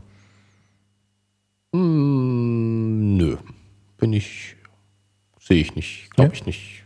Ich habe da mal so Berechnungen gesehen, das war. Also am Ende kam heraus, ist, das ist kein, das ist kein guter Weg. Warum? Also wo, wo würdest du die Speicher ansiedeln oder wo ist das Problem? Mm. Das Problem ist, dass wenn du heute dein Elektroauto tankst, dann äh, ist da äh, fossile Energie drin oder Atomstrom oder sonst irgendwas. Also Strom, den du eigentlich unsauber hergestellt hast, in Anführungszeichen. Mhm. Und man hätte ja gerne da Wind, Sonne, Wellenkraft oder was auch immer Strom da drin. Aber den äh, erzeugst du ja an, nicht in oder an deinem Auto, sondern du müsstest dann im Prinzip äh, den, den Sonnenstrom sammeln, in dein Auto packen äh, und dann damit durch die Gegend fahren. Oder äh, an einer Sonnentankstelle ja, so eine Art Speicher haben, wo du es dann rausholen kannst. Und das, ja. diese Technologie ist noch nicht so gut, dass sie wirklich überzeugend funktioniert. Sagen, sagen also du meinst jetzt so. nicht den, den Energiespeicher im Auto, weil äh, sozusagen diese Batterien im Auto, ähm, da sehe ich, verstehe ich das Problem, dass das Aufladen einfach zu lange dauert. Ja. Ähm, das kann ich mir aber, äh, da kann ich mir, gibt es Konzepte, dass äh, zum Beispiel, also jetzt ich tausche einfach die Batterie. Ja. Als, als Wechselkonzept äh, finde ich eine logistisch schwierige, aber ähm, äh, wenn es nichts anders geht, dann geht es so. Mhm. Es, man kann nicht behaupten, das Problem wäre nicht lösbar. Mhm. Es ist lösbar. Also spätestens, wenn ich den ganzen Akku tausche, eine Akkutauschtechnik ja. mache, was hat es schon gegeben, aber hat sich auch nicht durchgesetzt, ne? Auch, ja, gut, gut, hat sich nicht durchgesetzt, ja. ne? Also sozusagen, ich, ich glaube, dass die, die Akzeptanz da, oder ne, Akzeptanz ist nicht das Problem, weil die, der, der Voraufwand, mhm. bis ich die Logistik dafür aufgebaut habe, ist eben dann sehr, sehr groß. Und ich muss ja eine, eine, ein paar wenige standardisierte Akkus haben. Mhm was es schwierig macht. Die ganzen Automobilhersteller müssen sich darauf einigen. Ich habe keine große Flexibilität äh, dann neue Typen zu machen. Das Auto muss da drumherum gebaut werden, mhm. weil das ist ja dann auch so klein sind die Akkus dann ja nicht. Also, also alles schwierig, aber es ist lösbar. Es ist jetzt nicht so, wo man sagt, es, ist, es, ist, es gibt keine technische Lösung dafür. Mhm. Für das Problem des schnellen Aufladens gibt es die technische, spätestens die technische Lösung, ich tausche den ganzen Akku. Ja, gut, okay, ja. Dann, so, ne? Und Wie man früher dann, die Pferde getauscht hat. Ja, ne? oder jetzt, ne, jetzt tankst du eben und dann tauscht du den ganzen Akku. Ja, gut, alles klar. Ähm, und ähm, damit spielt die Reichweite, ich meine, äh, wenn du jetzt 200, 300 400 Kilometer Reichweite hast, was willst du denn noch mehr? Das Problem ist doch nicht die, die mangelnde Reichweite, sondern das lange Aufladen. Mhm. Wenn du alle 300 Kilometer zur Tankstelle fahren musst, ja, jetzt muss ich eben alle 1000 Kilometer zur Tankstelle fahren mit einem Auto mit einer ordentlichen Reichweite. Das ist genau dreimal so viel. Also, ne, so Verstehe ich nicht. Ich Gut, wenn der, wenn der Aufenthalt an der Tankstelle nicht länger dauert genau. als jetzt, dann geht Genau, es. wenn genau. der Aufenthalt an der ja. Tankstelle genauso wie jetzt fünf Minuten dauert, nicht mal, mhm. dann äh, so what? Ich habe ich hab mal eine Technologie gesehen, ähm, da wurde eine, eine gelartige Flüssigkeit ins Auto getankt und die hat irgendwie elektrischen Strom erzeugt. Ja klar, du hast sozusagen die Batterieladung als Flüssigkeit getankt und dann, dann hat sich das verbraucht sozusagen und dann, dann konnte man dieses, diese, dieses Gel, äh, was dann leer war, wurde dann wieder abgesaugt und durch neues Gel ersetzt. Ersetzt, und dann ja. konnte man im Prinzip Strom tanken. wirklich tanken mit so einer Zapfsäule. Ja. Das, das fand ich total witzig. Und da habe ich gedacht, oh, das, das könnte es vielleicht mal sein. Aber Das wäre gut. Das das Problem ist natürlich, dass du die, dass du schon vernünftige auch Speicherkapazitäten, du wirst, das, was ja einfach unschlagbar ist, die Energiedichte von, von Benzin Ja. oder Diesel ist einfach total klasse. Und die Handhabbarkeit des Stoffes äh, äh, ist einfach klasse. Also prima. da, da kommt das da, Elektrische erstmal nicht dran. Genau, da, das ist aber auch natürlich über lange Zeit optimiert. Das ist schwierig, da so mal eben schnell was Besseres zu finden. Ähm, aber und, und der andere Punkt, die, die Speicherung sozusagen langfristige Speicherung, nicht die Speicherung im Auto, sondern du hast eben jahreszeitlich, wettermäßig, sonst wie Abhängigkeiten bei, bei Wind- und Sonnenkraftwerken und so. Ähm, tatsächlich, ähm,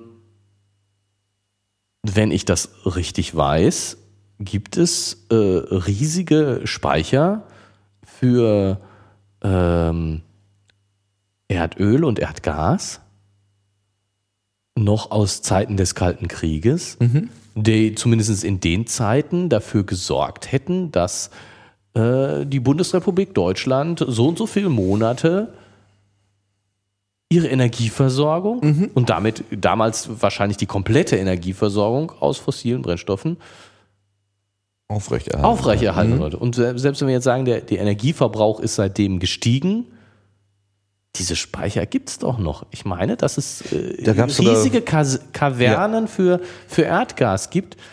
Und die kann ich doch nutzen als, als Pufferspeicher. Und dann habe ich, also wir können die, den gesamten Energieverbrauch der Bundesrepublik Deutschland für Monate gewährleisten. Das muss doch als Puffer reichen. Ich verstehe das sozusagen. Ja, es ist ein technologisches Problem, das muss man erstmal aufbauen, das ist alles nicht da, es ist nicht, ich kann es jetzt nicht einfach einschalten. Verstehe ich schon. Aber ich kann aus äh, äh, elektrischer Energie, die ich über Windkraft oder sonst was erzeugt habe, Wasserstoff herstellen. Vielleicht kann ich Wasserstoff nicht in diesen Kavernen speichern, weil er zu flüchtig ist. Mhm, das könnte sein, ja. Aber ich kann unter Energieverlust auf jeden Fall in Anführungsstrichen Erdgas daraus machen und das wieder speichern und dann wieder zurück umwandeln. Ja, das ist nicht verlustfrei. Aber wenn ich mal davon ausgehe, also klar, das ist jetzt eine Berechnung, die ich, die ich nicht weiß, äh, wie viel äh, Windkraftwerke, Sonnenpaneele wir bräuchten, um äh, plus diese Verluste, äh, den, die, die, die sozusagen den gemittelten Energiebedarf herzustellen.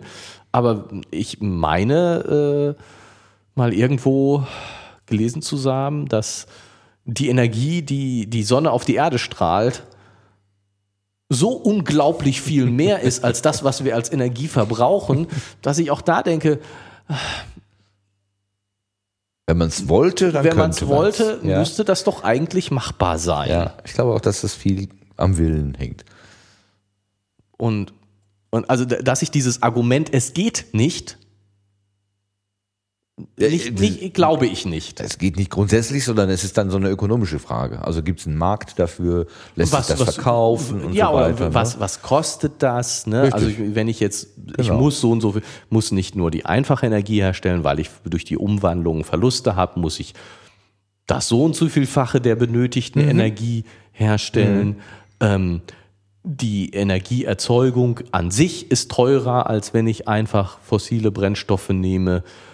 So, damit wird die Energie natürlich teurer. Okay. Das kann man jetzt, muss, muss, kann man ausrechnen und sagen, ein realistischer Energiepreis, wenn ich das so mache, ist sowieso. Und dann kann ich mir überlegen, der Erdölpreis, in der Erdgaspreis ist in den letzten 20 Jahren um so und so viel gestiegen. Wir können uns überlegen, dass wir diese Kurve äh, irgendwie angemessen fortsetzen. Wann gibt es einen Break-Even-Point, sodass Energie aus diesen Quellen günstiger ist als fossile Brennstoffe. Genau. Dann können wir noch überlegen, was äh, wollen wir? Wir wollen weniger, in welche Richtung wollen wir gehen? Aber ich sehe, ich sehe immer nur das Argument, es geht nicht. Und das, das glaube ich aber nicht. Es, es geht. Ich glaube, ich muss präzisieren, dass ähm, das Elektroauto als solches, wenn wir es einfach mit dem normalen Strom, den wir bisher haben, betanken, dass es in der Ökobilanz nicht besser ist. Aber wenn man es weiterdenkt und sagt, okay, dann kommt da auch nur regenerative Energie rein, die wir dann eben durch Wind, Sonne, Wellenkraft oder was auch immer äh, äh, gewinnen. Hier so ähm, Biogasanlagen oder so, das ist ja letztendlich auch regenerative mhm. Energie. Ähm, und das dann diese, diese Energien für die Elektroautos nehmen, dann ist es eine Perspektive. Das, das ja. kann ich mir gut vorstellen, ja. Ja. ja. Gerne mal ein Elektroauto fahren. Die sollen ja so toll im Anzug sein. ja, und ich stelle mir das auch toll vor. Ich bin auch noch nicht damit gefahren. Ich stelle mhm. mir das toll vor, die sozusagen, wie leise das ist. Also das ist sozusagen ja. Ne, und ja. ein angenehmes, sehr angenehmes Fahrgefühl. So stufenlos. Genau, einfach mal so. Man, wie, wie früher auf dem Kirmes, äh, hier Autoscooter. Ja, so, so. so. Ja.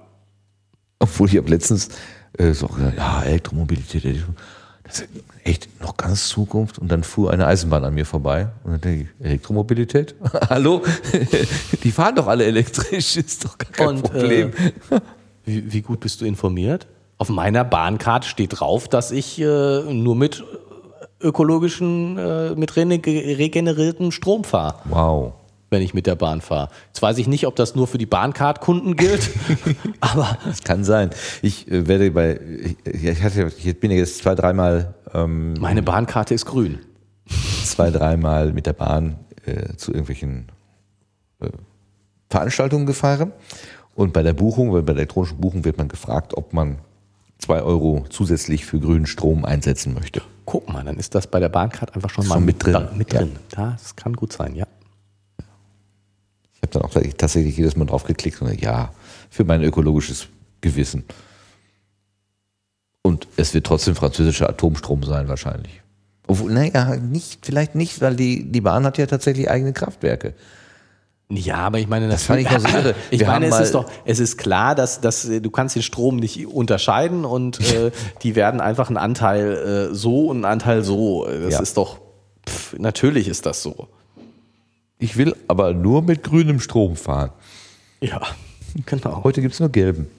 Und du, du, nimmst, du nimmst den auch nicht, wenn der mit anderem Strom in Berührung gekommen ist. Richtig, der so, muss ich meine, wie so, wie so ein Vegetarier, der, der nichts isst, wenn das Besteck äh, auch mal, egal ob zwischendurch gespült wurde, das nützt nichts. Nein. Das wird nicht wieder sauber. Das muss rein sein. Genau. Ja, ich denke, wir sind dann mal rein für heute. Im Reinen. Ganz im, genau, wir sind im Reinen mit uns und mit diesem Buch und, und mit der Geschichte. Und allem. Und mit allen anderen Themen, die wir heute angesprochen dem haben. Dem Leben und dem Universum und dem ganzen genau. Rest. Diese kurze Folge, die wir uns vorgenommen hatten, naja, die hat uns jetzt eine Weile beschäftigt. Genau. Aber es war wieder eine schöne Reise durch äh, viele Themen. Ich danke dir für deine Bereicherung. Ah, ah, ah. Ja, danke. Ich danke dir auch, lieber Martin. Deine Ausführungen. Fürs Zuhören. Aber ich danke dir auch für deine Ausführungen. Vielen Dank, vielen Dank. du hast ja auch zugehört, genau. Ich danke genau, hin und wieder mal. Und ich danke äh, euch, Ihnen und euch, liebe Hörerinnen und Hörer, auch fürs Zuhören, und sagen Tschüss für heute. Das Bis war die 23. Episode. Geh mal Lum, Gerrit und Martin lesen und mehr. Bis zum nächsten Mal. Tschüss. Tschüss.